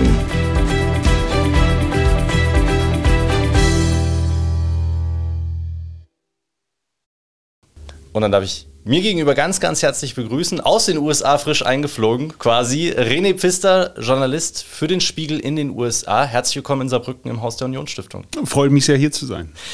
Herr Pfister, Sie sind, wie gesagt, als Journalist für den Spiegel in die USA gegangen. 2019 war das. Äh, und als Sie da hingegangen sind, was hatten Sie denn für ein Bild von den USA in den Kopf? Also mit welchen Erwartungen, Vorstellungen sind Sie in die USA gereist 2019? Ach, ich muss sagen, obwohl Trump ja damals Präsident war, war ich geradezu euphorisch, nach Amerika zu gehen. Meine Frau hatte da äh, ein halbes, dreiviertel Jahr an der Georgetown University studiert. Ich habe 20 Jahre lang ähm, äh, innenpolitische Berichterstattung gemacht, im mhm. Wesentlichen für den Spiegel und da auch wiederum im Wesentlichen über die Union geschrieben, also über CDU, CSU in den letzten Jahren vor allem über Angela Merkel. Okay. Und ehrlicherweise war ich so ein bisschen gelangweilt, ist vielleicht ein hartes Wort, aber ich hatte das Gefühl, ich habe es jetzt gesehen, mhm. ja, und ich hatte wirklich Lust, mal ganz was anderes zu machen. Ja. Und ähm, dann sind wir in, in Washington angekommen und es war wirklich eine ganz, ganz tolle Erfahrung. Also auf der einen Seite äh, war es einfach interessant, natürlich über diese Trump-Jahre zu berichten und wir wurden da wahnsinnig freundlich aufgenommen, auch von unseren Nachbarn, da wo wir dann hingezogen sind. Und es war für mich einfach eine ganz wunderbare Erfahrung. Das Glaube ich sehr gerne. Ich selbst war noch nie in den USA. Ich habe hoffentlich dieses Jahr das Glück, zum ersten Mal hinzureisen und ich bin auch sehr gespannt. Also ich habe viel gelesen, viel, ähm, also ich kenne mich auch relativ gut aus tatsächlich mit der Politik, gucke Serien aus den USA. Also ich habe auch so ein gewisses Bild, aber ich war noch nie dort. Deswegen bin ich sehr gespannt. Und Jetzt aber zurück zu Ihnen. Äh, wir wollen ja nicht über mich reden. Ähm, Sie haben dann in den USA ein Haus gekauft, in einem Vorort. Gemietet. Von, gemietet. Ja. Äh, in einem Vorort von Washington. Ja, es gehört, äh, technisch gehört es noch zu Washington. Also okay. Also die, die, die äh, Chevy Chase, die Washingtoner sagen, äh, es sei kein Vorort, es sei noch Teil von Washington. Es fühlt sich an wie ein Vorort. Also es sind okay. Einfamilienhäuser. Äh, wenn man ein bisschen läuft, kann man in ein Restaurant gehen. Aber also für eine europäische Definition würde ich sagen, ist es ein Vorort. Ja. Okay, okay. Also es ist ja immer so dieser Term Suburb ist ja auch immer, gehört ja eigentlich nur noch mehr zur Stadt wirklich, als dass es dann so das Dorf Ja. ein paar äh, Kilometer außerhalb ist. Ähm, aber da sind Sie hingezogen. Ähm, in Ihrem Buch beschreiben Sie das Viertel als so hip wie Friedrich Merz. Ähm, ist das korrekt, wenn ich das mit spießig übersetze? Naja, es war, es war insofern für mich natürlich eine Umstellung, äh, deswegen diese kleine Spitze. Ich bin in, äh, in Berlin, ich habe in, den letzten Jahren äh, in Berlin in der Stadt gewohnt, im Prenzlauer Berg. Jetzt kann man auch lange darüber streiten, wie hip noch der Prenzlauer Berg ist, ehrlicherweise. Aber es war eben das erste Mal, seit ich bei meinen Eltern ausgezogen bin, dass ich in einem Einfamilienhaus wohnte Okay. mit einem Garten, den Ja. man am Samstag, äh, wo man am Samstag den Rasen mähen muss und äh, wo halt einfach sozusagen, das ist eine ganz, ganz bürgerliche Gegend, ja. Eine demokratische Gegend zwar, aber eine sehr bürgerliche Gegend. Ähm, und, ähm, und deswegen hatte ich das Gefühl, das ist einfach sozusagen ein Abschnitt in meinem Leben, wo ich jetzt in einem anderen, in einem anderen Umfeld einfach ankomme. Ja. Ja, also das mit dem spießig war jetzt auch gar nicht despektierlich gegenüber Herrn Merz gemeint, sondern es, es kann ja auch seinen Charme haben. Es hat ja auch seinen Charme. Ich lebe ja auch in einem kleinen Einfamilienhaus mit Garten, also von daher überhaupt nicht äh, böse gemeint. Ähm, aber dieses Viertel und wie Sie das in Ihrem Buch beschreiben, das ist der Aufhänger für ein Bild der USA, das vielleicht ganz anders ist als äh, das, das Sie vor Ihrem neuen Leben dort im Kopf hatten und ähm, auch ein anderes, als Sie in das in diesem Viertel auf den ersten Blick gesehen haben. Also ihr Bild von den USA hat sich verändert. Ist das, ist das so korrekt, kann man so sagen? Also das war letztlich, ich habe das ähm, ähm, beschrieben in dem Vorwort des Buches. Ich bin in 2019 angekommen und habe im Wesentlichen, ich würde mal sagen, bis 90 Prozent über Donald Trump geschrieben, über amerikanische Politik, Donald Ja. Trump, den beginnenden Wahlkampf und warum jemand wie Donald Trump an die Macht kommen konnte. Ja? Und von, von der Warte von Chevy Chase aus war das einfach äh, vollkommen unerklärlich. Also man muss dazu wissen, Washington DC ähm, hatte, glaube ich, im, Wahljahr ähm, 2020 haben 92 Prozent demokratisch gewählt, 5, 6 Prozent äh, republikanisch. Also es ist eine Okay. sehr, sehr linke Stadt. Und man kann dann, wenn man in, in DC lebt, kann man eben nicht so richtig verstehen, warum jemand wie Donald Trump an die Macht gekommen ist, weil da wählt fast niemand äh, äh, Trump, ja. Und, ähm, und ich merkte dann aber, dass es dann doch so eine Stimmung da gibt in diesem sehr liberalen ähm, ähm, Teil von Amerika, die eben auch illiberal ist. Also ich beschreibe das in meinem Buch, eine der ersten sozusagen Erfahrungen, die ich gemacht habe, die mich zumindest hat stutzen lassen, war, als mein Sohn nach Hause kommt und erzählte, sie hätten über Kolumbus geredet in der Schule. Und selbstverständlich war das nicht mehr der Kolumbus, den wir kennengelernt Ja. haben, der Mann, der Amerika entdeckt hat, der große Held, Ja. sondern es war halt eben der auch, der sozusagen äh, nach Amerika gekommen ist. Die, die waren, da waren schon Leute und wo auch, kann man ja wahrscheinlich sagen, dann auch ein Völkermord begonnen hat damit, Ja, dass ja. die Weißen da angekommen sind. Ja? Und das finde ich auch vollkommen richtig, dass das so gelehrt wird, dass also als Kolumbus nicht nur eine Heldengeschichte gemacht wird. Aber mein Sohn sagte dann zum Freund, ob er dann eben nicht mal sagen könne oder ob's, ob es für weise hielte, dass er sagt, naja, dass man Kolumbus vielleicht auch aus seiner Zeit erklären müsse, ja, und dass er eben auch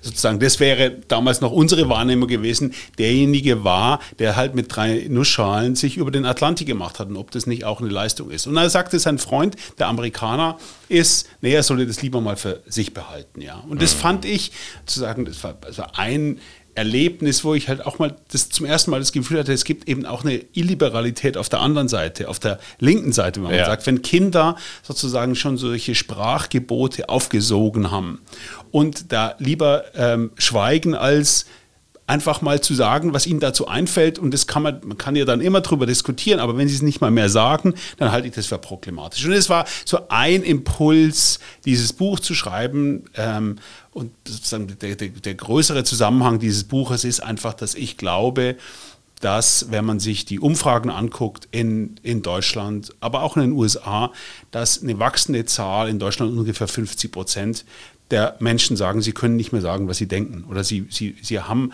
oft, äh, sagen sie nicht, was sie denken, weil sie denken, das hätte negative Konsequenzen. Und ich halte das für eine gefährliche Entwicklung. das, was Sie jetzt geschildert haben und was Sie als Illiberalität äh, bezeichnet haben in Ihrem Buch, äh, sprechen Sie von einem Zeitgeist, den Sie als neuen Dogmatismus dann äh, bezeichnen ähm, und der den Kern der liberalen Demokratie angreift. Bevor wir aber diskutieren, wie genau das die Demokratie dann wirklich gefährdet, ähm, auch das, was Sie angesprochen haben, was auch in Deutschland hier der Fall ist, nicht nur in den USA. Würde ich gerne mal erstmal über diesen Dogmatismus sprechen. Also, mhm. wovon genau sprechen wir denn dann? Also, das, was Sie jetzt in dem Beispiel angedeutet haben, klingt so ein bisschen, naja, es gibt so ein paar Dinge, die sollte man vielleicht nicht ansprechen. Also, das klingt eher so ein bisschen nach Selbstzensur. Mhm. Sie werfen in dem Buch die Begriffe Wokeness, Cancel Culture und auch Identitätspolitik auf. Ähm, also wo, worüber genau sprechen wir denn dann? Was ist denn dieser Dogmatismus, den Sie da bezeichnen? Das ist natürlich jetzt ein sehr, sehr weites Feld. Ja. Also um jetzt mal, um jetzt die Begriffe mal abzuschreiten. Also Wokeness würde ich sagen, Wokeness ist ein Begriff, der ist im Wesentlichen geboren worden, auch äh, in der schwarzen Bürgerrechtsbewegung, mhm. äh, als Begriff dafür, dass man äh, Vogue ist, besonders wach für Ungerechtigkeiten in der, in der Gesellschaft. Und dagegen ist ja erstmal überhaupt nichts zu sagen. Mhm. Und ich glaube, da ähm, in den letzten Jahren wurde dieser Begriff natürlich auch ein Kampfbegriff, ja.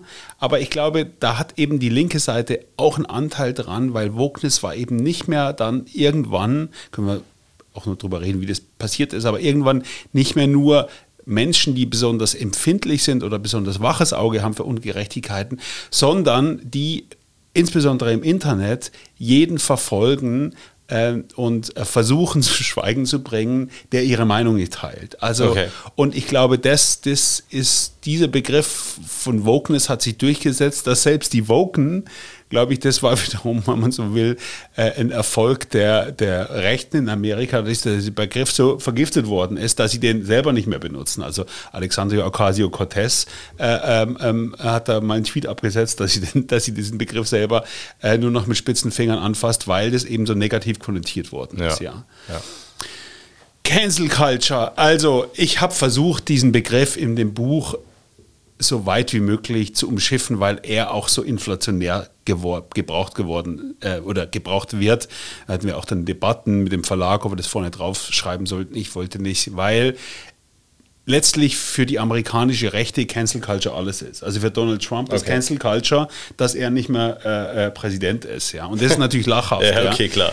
Ähm, aber ich glaube, es hat, der Begriff hat schon noch was, ähm, was ähm, Brauchbares insofern, als dass er eben anzeigt, dass es mehr ist, das würden ja Linke sagen, es ist mehr als nur Konsequenzen tragen für Dinge, die man geschrieben oder gesagt oder mhm. getan hat, sondern Cancel Culture, würde ich sagen, ist der Versuch, ähm, dass man oft mit den Mitteln des Internets, oft mit den Mitteln der persönlichen, des persönlichen Angriffs, oft mit, mit den Mitteln der, des äh, Versuchs, eine künstliche Empörung zu kreieren, jemanden eben nicht nur sozusagen für seine Worte verantwortlich macht, sondern den Versuch startet, jemand aus seiner Sprecherposition zu drängen. Also dass man sagt, der ist, der kann jetzt nicht mehr Journalist für Medium XY sein, der hat sich als äh, Politiker unmöglich gemacht, weil er sich außerhalb des demokratischen Diskurses gestellt hat. Also insofern ist es der Versuch, Cancel Culture, glaube ich, schon das muss man dann genauer definieren. Jonathan Rauch hat das übrigens, ähm, der, äh, der hat ein Buch geschrieben, ein amerikanischer ähm, Forscher von Brookings, das heißt die Verteidigung der Wahrheit. Der hat da eine sehr schöne Liste mal aufgemacht, also sozusagen die Cancel Culture Check Checklist, wenn man so will. Also es gibt da schon immer wieder bestimmte Merkmale, an denen man erkennen kann, wie versucht wird, Leute zum Schweigen zu bringen. Ja. Mhm. Das ist, würde ich sagen, Cancel Culture.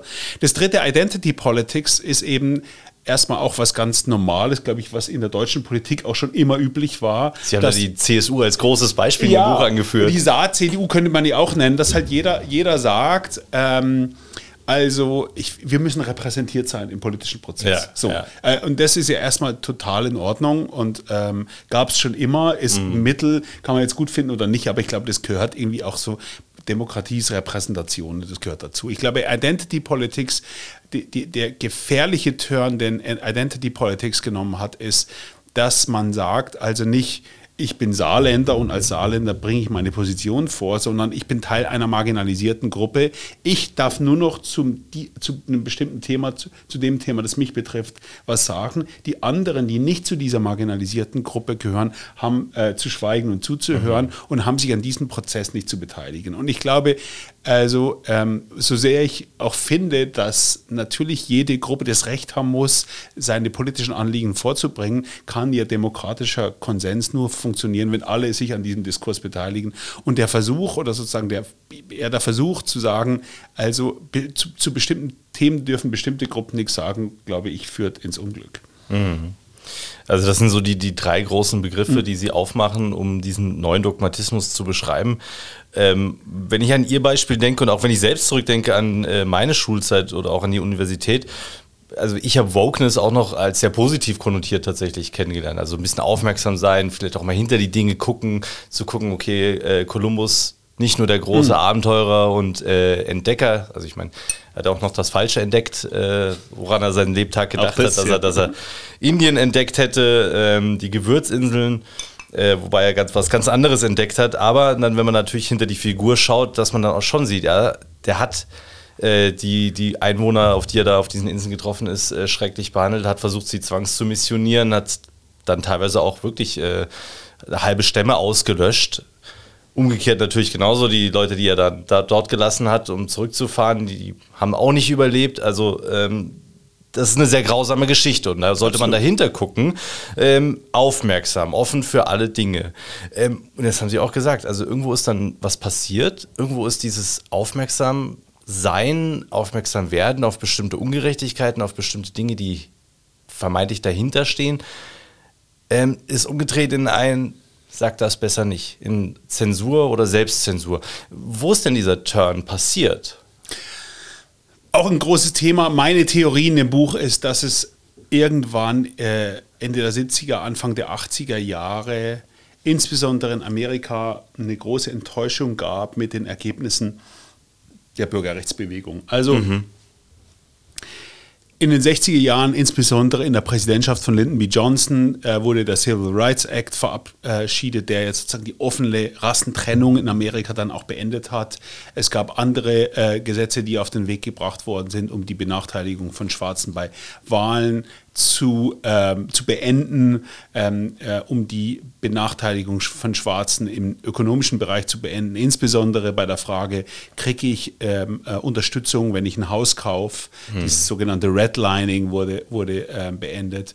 Und es, damit war die Hoffnung verbunden, also gerade mit der Präsidentschaft von Lyndon B. Johnson, dass ähm, es jetzt diese krasse Ungleichheit in Amerika, dass die ein Ende findet. Also die ökonomische Ungleichheit, äh, die soziale, dass nicht mehr äh, so viele Schwarze im Gefängnis landen. Und das hat sich eben nicht materialisiert. Mhm. Also mit den Mitteln des liberalen Rechtsstaates, so äh, haben damals viele argumentiert, die dann beginnen dann in den 80er Jahren das entwickelt haben, was man heute Critical Race Theory nennt, ist, dass der liberale Rechtsstaat letztlich ein Problem ist, Teil des Problems ist okay. und äh, nicht Teil der Lösung. Also dass man ganz viel, dass solche Prinzipien wie jeder ist gleich vor dem Gesetz, solche Prinzipien wie die Meinungsfreiheit, dass die eben gut klingen, aber eben nur einer privilegierten Schicht ähm, dienen. Und dass man deswegen versuchen muss,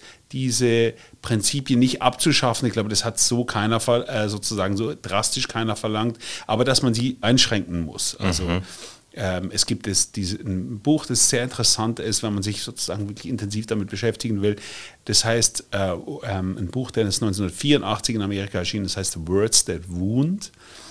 Und da wird eben ähm, ganz vieles von dem, was wir heute sozusagen so eingesickert ist in den Diskurs, theoretisch begründet. Also dass man, gibt es einen Aufsatz, dass man äh, sozusagen eine neue Definition der Meinungsfreiheit braucht, dass eben ähm, nur bestimmte Gruppen sich beleidigend äußern können, nämlich privilegierte Gruppen, sprich äh, in, in Amerika Weiße. Also wenn sich Weiße rassistisch äußern oder herablassend gegenüber minorisierten Gruppen, dann ist das, muss man das sozusagen äh, äh, ähm, verfolgen, ahnden, mhm.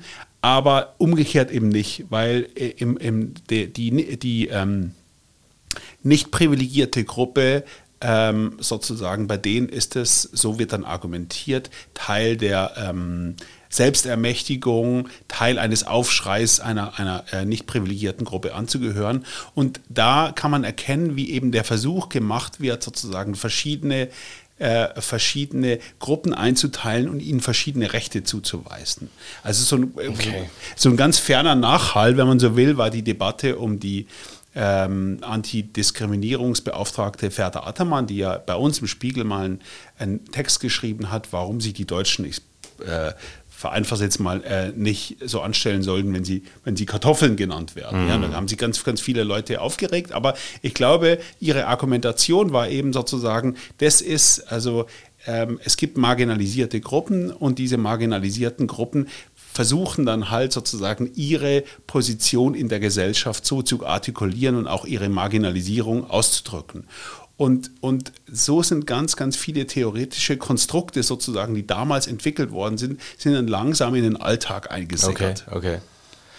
Ähm, also das klingt, also wenn ich das versuche zu, zu verstehen, diese, diese Debatte und, und diese Gedanken auch, die dahinter stehen, ich kann diese Argumente durchaus nachvollziehen, dass man sagt, okay, als marginalisierte Gruppe, das System ist offensichtlich auch gegen uns und wir versuchen jetzt irgendwo einen Weg zu finden, um uns sichtbar zu machen, um uns hörbar zu machen, um auch für unsere Rechte zu kämpfen. Das kann ich sehr, sehr gut nachvollziehen. Mhm. Aber für mich klingt das auch wieder, dass diese Argumentation oder die Lösung, die man versucht vorzuschlagen, also die Leute einzuteilen in Gruppen, ist das nicht im Prinzip genau das Gleiche, was man dem Privilegierten vorwirft? Also wo ist das, also das, das hat, bringt ja sehr viele Probleme mit sich, ja. oder sehe ich es falsch? Also ich, das Argument, das ich in meinem Buch aufmache, ist, es, es bringt Probleme auf ganz, ganz vielen Ebenen. Also erstmal, mhm. wenn, man, wenn ich ein Linker wäre, wäre ich da enorm skeptisch, ja. Also ein interessanter Unterpunkt dieser ganzen Debatte um Identitätspolitik, Wokeness ist ja, dass es glaube ich, auch einen Kampf innerhalb des linken Lagers gibt, ob das überhaupt das richtige Instrument ist. Also klassische Linke würden sagen, unsere Frage, also unsere Kernanliegen ist nicht die kulturelle Frage, ist nicht die Identitätsfrage, sondern ist die Verteilungsfrage. Ja. Und das, was wir jetzt betreiben mit Identitätspolitik, ähm, ist eine Ablenkung von unserem zentralen Anliegen. Ja. Das ist mal sozusagen das Erste, wo, glaube ich, das erste Beschweren ist, dass das linke Lager äh, hat mit dieser neuen Bewegung. Das Zweite ist, dass es durch Identitätspolitik natürlich wahnsinnig schwer wird, äh, überhaupt noch einen Konsens im progressiven Lager herzustellen. Also ich finde, das, schlagende, das schlagendste Beispiel dafür ist, die unheimlichen Kämpfe, man kann auch sagen Bürgerkrieg im feministischen Lager im Moment. Mhm. Also es gibt eine ältere Generation von Feministinnen, die darauf beharren, dass sozusagen es gibt Männer und Frauen und, ähm, und das Anliegen des, des Feminismus ist, sozusagen die Rechte der Frauen zu verteidigen. Ja? ja.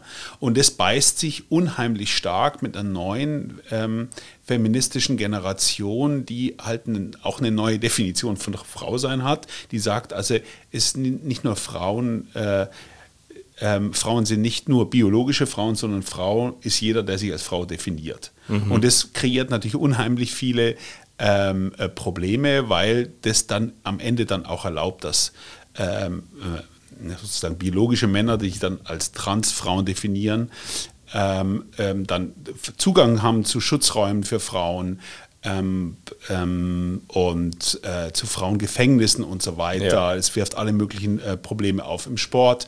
Und da gibt es einen unheimlichen Streit, der sehr unversöhnlich ist. Ja? Das Gleiche gilt für die Frage, sozusagen, es gibt ein unheimlich, gerade in Amerika, das ist bei uns noch nicht so angekommen, sozusagen Streit zwischen, zwischen äh, den äh, einer älteren Generation von weißen Feministinnen und den intersektionalen Feministinnen, weil die sagen, letztlich diese alte Generation von weißen Frauen hat letztlich nur ihre Interessen durchgesetzt und hat nicht gesehen, dass schwarze Frauen möglicherweise ganz andere äh, ähm, äh, Interessen haben und auch unterdrückt wurden von weißen Frauen. Ja? Mhm. Also diese ganze, diese ganze intersektionale Theorie, wenn man so will, äh, sozusagen hat einen Bürgerkrieg im linken Lager ähm, ausgelöst und macht es unheimlich schwer, überhaupt noch ähm, dann gemeinsam zum gemeinsamen Common Ground zu finden. Ja? Und ich ja. glaube, das ist auch ein Grund, warum sie die Grünen im Moment so schwer tun, weil da so ganz viele verschiedene Kräfte äh, wirken und es unheimlich schwer ist, da in, selbst in dieser kleinen Welt der Grünen dann noch äh, einen Konsens zu finden. Ja. Hm. Nur ganz kurz äh, für alle, die vielleicht mit dem Begriff nichts anfangen können. Intersektionalität ist im Prinzip Identitätspolitik noch, noch weitergeführt, wenn ich es richtig verstehe. Also oder? Intersektionalität bedeutet, ähm, dass es verschiedene Diskriminierungsmarker gibt. Okay, ja. Also, ähm, wenn Sie so wollen, nicht diskriminiert ist der weiße heterosexuelle Cis-Mann. Ja. Und dann gibt es aber, also, und das stimmt auch, also ich finde, das Analyseraster ist ja auch gar nicht falsch. Also sozusagen, es gibt natürlich Diskriminierung gegen schwule Männer. Und dann, das, die intersektionale Theorie würde dann sagen, also schwule Männer werden diskriminiert, aber ein schwarzer schwuler Mann wird noch mehr diskriminiert. Und Ja. sozusagen diese, diese ähm, deswegen Intersektionalität, diese Diskriminierungsmarker, wenn man so will, äh, überkreuzen sich. Ja.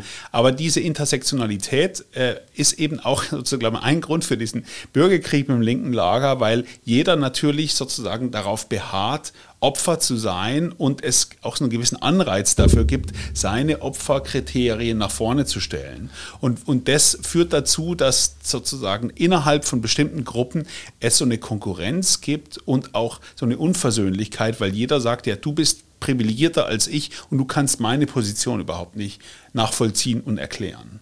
Okay, das heißt, es ist eigentlich, wenn ich das jetzt mal böse sage, ein Wettbewerb, wer ist das größte Opfer?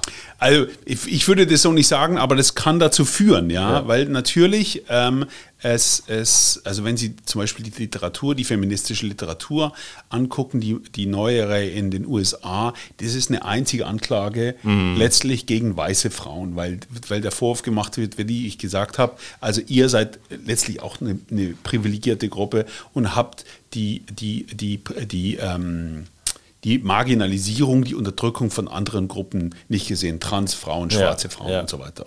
Okay, okay. Ähm, als Reaktion auf diese, ähm, auf diese Debatten, auf diese Diskurse und auch auf äh, ja, dieses, diesen Streit darüber, wer, also über verschiedene Formen und, und Arten und, und Au- Ausmaße von Diskriminierung, gab es dann gegen, als Gegenreaktion ja sehr, sehr harte Vergleiche. Also beispielsweise, äh, das schreiben Sie auch in Ihrem Buch, ähm, wurde Wokeness mit revolutionärer Wachsamkeit gleichgesetzt. Also ein Begriff, äh, der, wie Sie schreiben, unter Josef Stalin Konjunktur hatte. Äh, ist das denn übertrieben, dass man Wokeness mit revolutionärer Wachsamkeit, äh, also im Prinzip dem, dem Aushorchen und Ausspionieren der, der Nachbarn, ich denke da so ein bisschen an das Leben der anderen, also läuft es darauf hinaus, dass man guckt, okay, wer diskriminiert jetzt wen und äh, wirklich genau und penibel darauf achtet, wer darf was sagen und wer darf nichts sagen?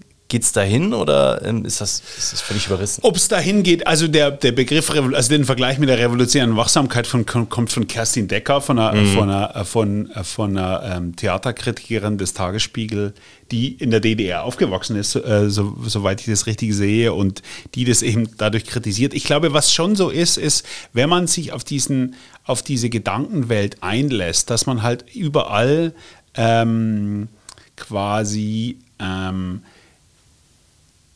Grenzüberschreitungen, sprachliche ähm, äh, Grenzüberschreitungen ähm, ähm, feststellen will äh, und die ausmerzen, dann wird es natürlich, es wird, der, der Diskurs wird wahnsinnig schwierig, weil dann jeder, jeder natürlich sozusagen seine eigene Empfindlichkeit so nach vorne stellt. Ja? Ich glaube, ein Teil dessen, was wir da diskutieren, wie immer Sie das nennen wollen, Wokeness, ähm, die, ich habe es immer die illiberale Linke genannt in dem Buch, es ist auch, und ich glaube, das gehört auch zur, zur theoretischen Fundierung, wenn Sie so wollen, dass es ganz stark aus der postmodernen, äh, ähm, sozusagen aus dem postmodernen Denken kommt und dass man sagt, also letztlich Sprache und Macht fällt zusammen. Ja. Und durch, die, durch das Kontrollieren von Sprache, durch das Umformen von Sprache, ja, ähm, äh, erreichen wir eine bessere Welt.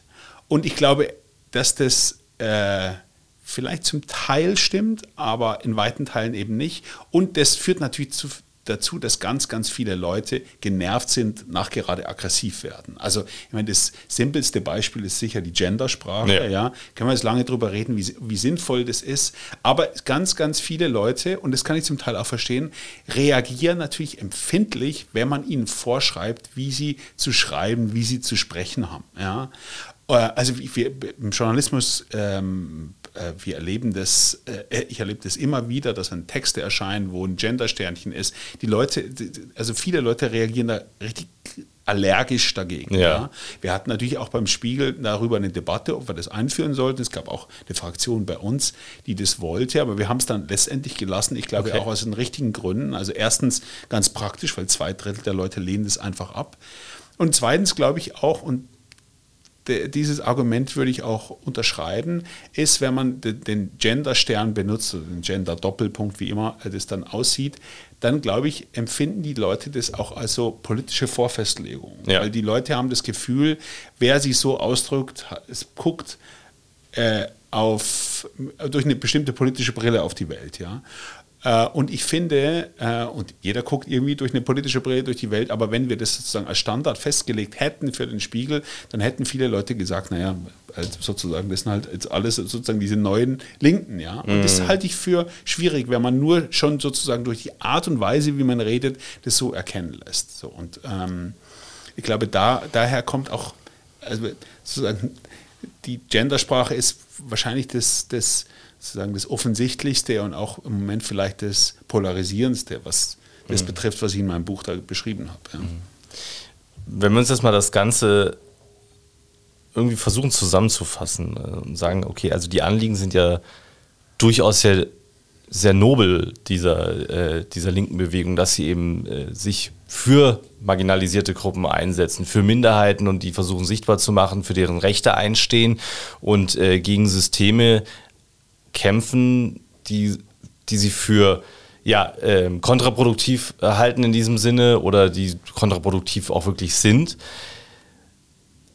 Und gleichzeitig ähm, stoßen sie mit ihren Mitteln aber auch auf harte Gegenreaktionen, ähm, wie sie es ja bei der Gendersprache auch beschrieben haben. Die Leute er- reagieren allergisch und, und stecken einen dann wiederum selbst in eine Schublade. Also da, da scheint man ja überhaupt nicht weiterzukommen, sondern es ist festgefahren, es ist teilweise, Sie haben es vorhin gesagt, unversöhnlich, dieser Diskurs. Wie kommen wir denn da raus? Also gibt es einen Weg, wie man da rauskommt ähm, und wieder zu einem zu einer Kultur des offenen Streites, wo man auch mal was sagen kann, was vielleicht äh, eine Grenze überschreitet und dann aber trotzdem sagt, okay, das war jetzt nicht, äh, nicht okay, aber ich nehme das einfach mal Ja. und wir diskutieren über das Argument und nehmen das eben nicht persönlich, dass wir wegkommen von diesen ja, Gefühl aufgeladenen, emotionalen äh, Debatten. Gibt es da einen Weg? Ach, ich habe jetzt gar nichts gegen eine, äh, äh, gegen eine emotionale Debatte, ehrlich gesagt. Also ich habe mich da ja auch reingestürzt. Das ist gar nicht mein Punkt. Ich glaube, also so, das, so argumentiere ich in meinem Buch. Also der liberale Rechtsstaat ist wahnsinnig langsam und Ja. ich kann verstehen, dass da viele da frustriert sind, dass es so langsam vorangeht. Aber ich glaube, es ist unsere einzige Chance sozusagen für einen zivilen, offenen, Diskurs, der am Ende auch zu Ergebnissen bringt. Also das, was da versucht worden ist oder versucht wird von linker Seite, glaube ich, wird denen auch keinen Erfolg bringen, sozusagen, weil es wird nicht, es wird, es führt nur dazu, dass die Spaltung der Gesellschaft größer wird, dass man sozusagen ultraliberale Bubbles hat äh, in Amerika, in den großen Städten und dann das, das sozusagen das flache Land wählt dann Trump. Und ich glaube, das ist eine Entwicklung, die sollten wir uns in Deutschland ersparen. Ja? Ähm, und Dazu gehört, glaube ich, dass äh, oft sozusagen, dass die Linke einsieht, dass sie damit keinen Erfolg hat und aber auf der anderen Seite auch, dass die, die konservativeren Parteien schon irgendwie sozusagen den Leuten aufs Maul schauen, aber auch nicht das ähm, tun, was jetzt die Republikaner in Amerika tun. Also ich bin jetzt ehrlich gesagt gar nicht sozusagen, es gibt jetzt im Moment eine Debatte, ob man die Sprache der AfD übernimmt. Ich bin i- immer dafür, dass man keine sozusagen super extreme Sprache verwendet. Ich glaube nicht, dass das das Kernproblem ist. Sozusagen, was die Republikaner im Moment machen in Amerika, ist letztlich, dass sie auf eine illiberale Bewegung von links mit illiberalen Mitteln äh, reagieren. Also das finde ich, und das war noch, er ist noch nicht passiert, als ich das Buch geschrieben hat, zumindest nicht in dem Maße. Also ich habe ja ein Kapitel drin über Cancel Culture von rechts, aber das hat jetzt nochmal ganz neue Formen angenommen, dass letztlich DeSantis vor allem, also einer der republikanischen Präsidentschaftsbewerber, aber Trump auf seine Weise eben auch versucht oder das Versprechen abgibt, in Florida wird es ja gemacht, letztlich mit den Mitteln des Staates quasi alles zu bekämpfen, was nicht ins eigene Weltbild reinpasst. Ja. Und für die ist Viktor Orban der ganz, ganz große Held und das große Vorbild, weil die sagen, der hat es geschafft, was wir wollen, nämlich die Woke-Ideologie auszustampfen, mhm. indem, wir, indem er die Schulen kontrolliert, die Universitäten kontrolliert. Und das ist das, was wir auch machen müssen. Ja? Und, ähm, und das halte ich ehrlich gesagt auch für falsch. Ja? Jetzt kann man eine lange Debatte darüber führen, wie sehr die Amerikaner, wie sehr das Recht ist, letztlich des Staates und auch von Eltern, quasi den Schullehrplan zu bestimmen und so. Das kann man eine nuancierte Debatte darüber führen. Nur, also ich habe da gerade drüber geschrieben für den Spiegel, die Art und Weise, letztlich alles aus den Schulen zu verbannen, was, was man für Vogue ist oder man für Vogue ja. hält, halte ich auch für einen großen Fehler, weil was wir doch brauchen, ist sozusagen den offenen Diskurs darüber, den Streit darüber. Das ist, ich mein Buch ist jetzt gar nicht aus einer linken oder rechten mhm. oder wie auch immer Perspektive geschrieben, sondern was mich störte eben ist, dass es diesen, diesen breiten Diskurskorridor, dass der versucht wird von der Linken äh, einzuengen ja. in, in, den USA und dass es nach Deutschland schwappt. Und ich glaube, dass, dass da niemand was von hat. Ja. Vielen Dank. Letzte Frage an Sie. Wie hat sich denn nach dem Buch und nach dem, was Sie jetzt in den letzten Jahren erlebt haben, Ihr Bild von Amerika nochmal verändert? Also hatte ich jetzt, also sozusagen durch mein Buch jetzt vielleicht gar nicht, ähm, es, also was, was mir, also einfach ganz, also für was ich wirklich für problematisch halte oder für ganz, ganz schwer ist, ob es jemals wieder sozusagen einen Weg zurück gibt zu einem Zustand, wo äh, es auf der einen Seite eine demokratische Partei gibt und auf der anderen Seite eine republikanische Partei, die zumindest mal irgendwie sozusagen den Eindruck macht oder daran erinnert, was sie mal war unter Reagan und äh, sogar noch davor, weil ich glaube, das ist so ähm, radikalisiert worden, dass sich das schwer zurückdrehen lässt. Ja. Mhm. Also selbst wenn Trump jetzt abgewählt, also nehmen wir mal an, Trump würde Präsidentschaftskandidaten, würde wieder verlieren, ich glaube, das würde schon eine Debatte bei den Republikanern in Gang setzen über die Frage, war das wirklich sozusagen der richtige Weg für uns? Ja.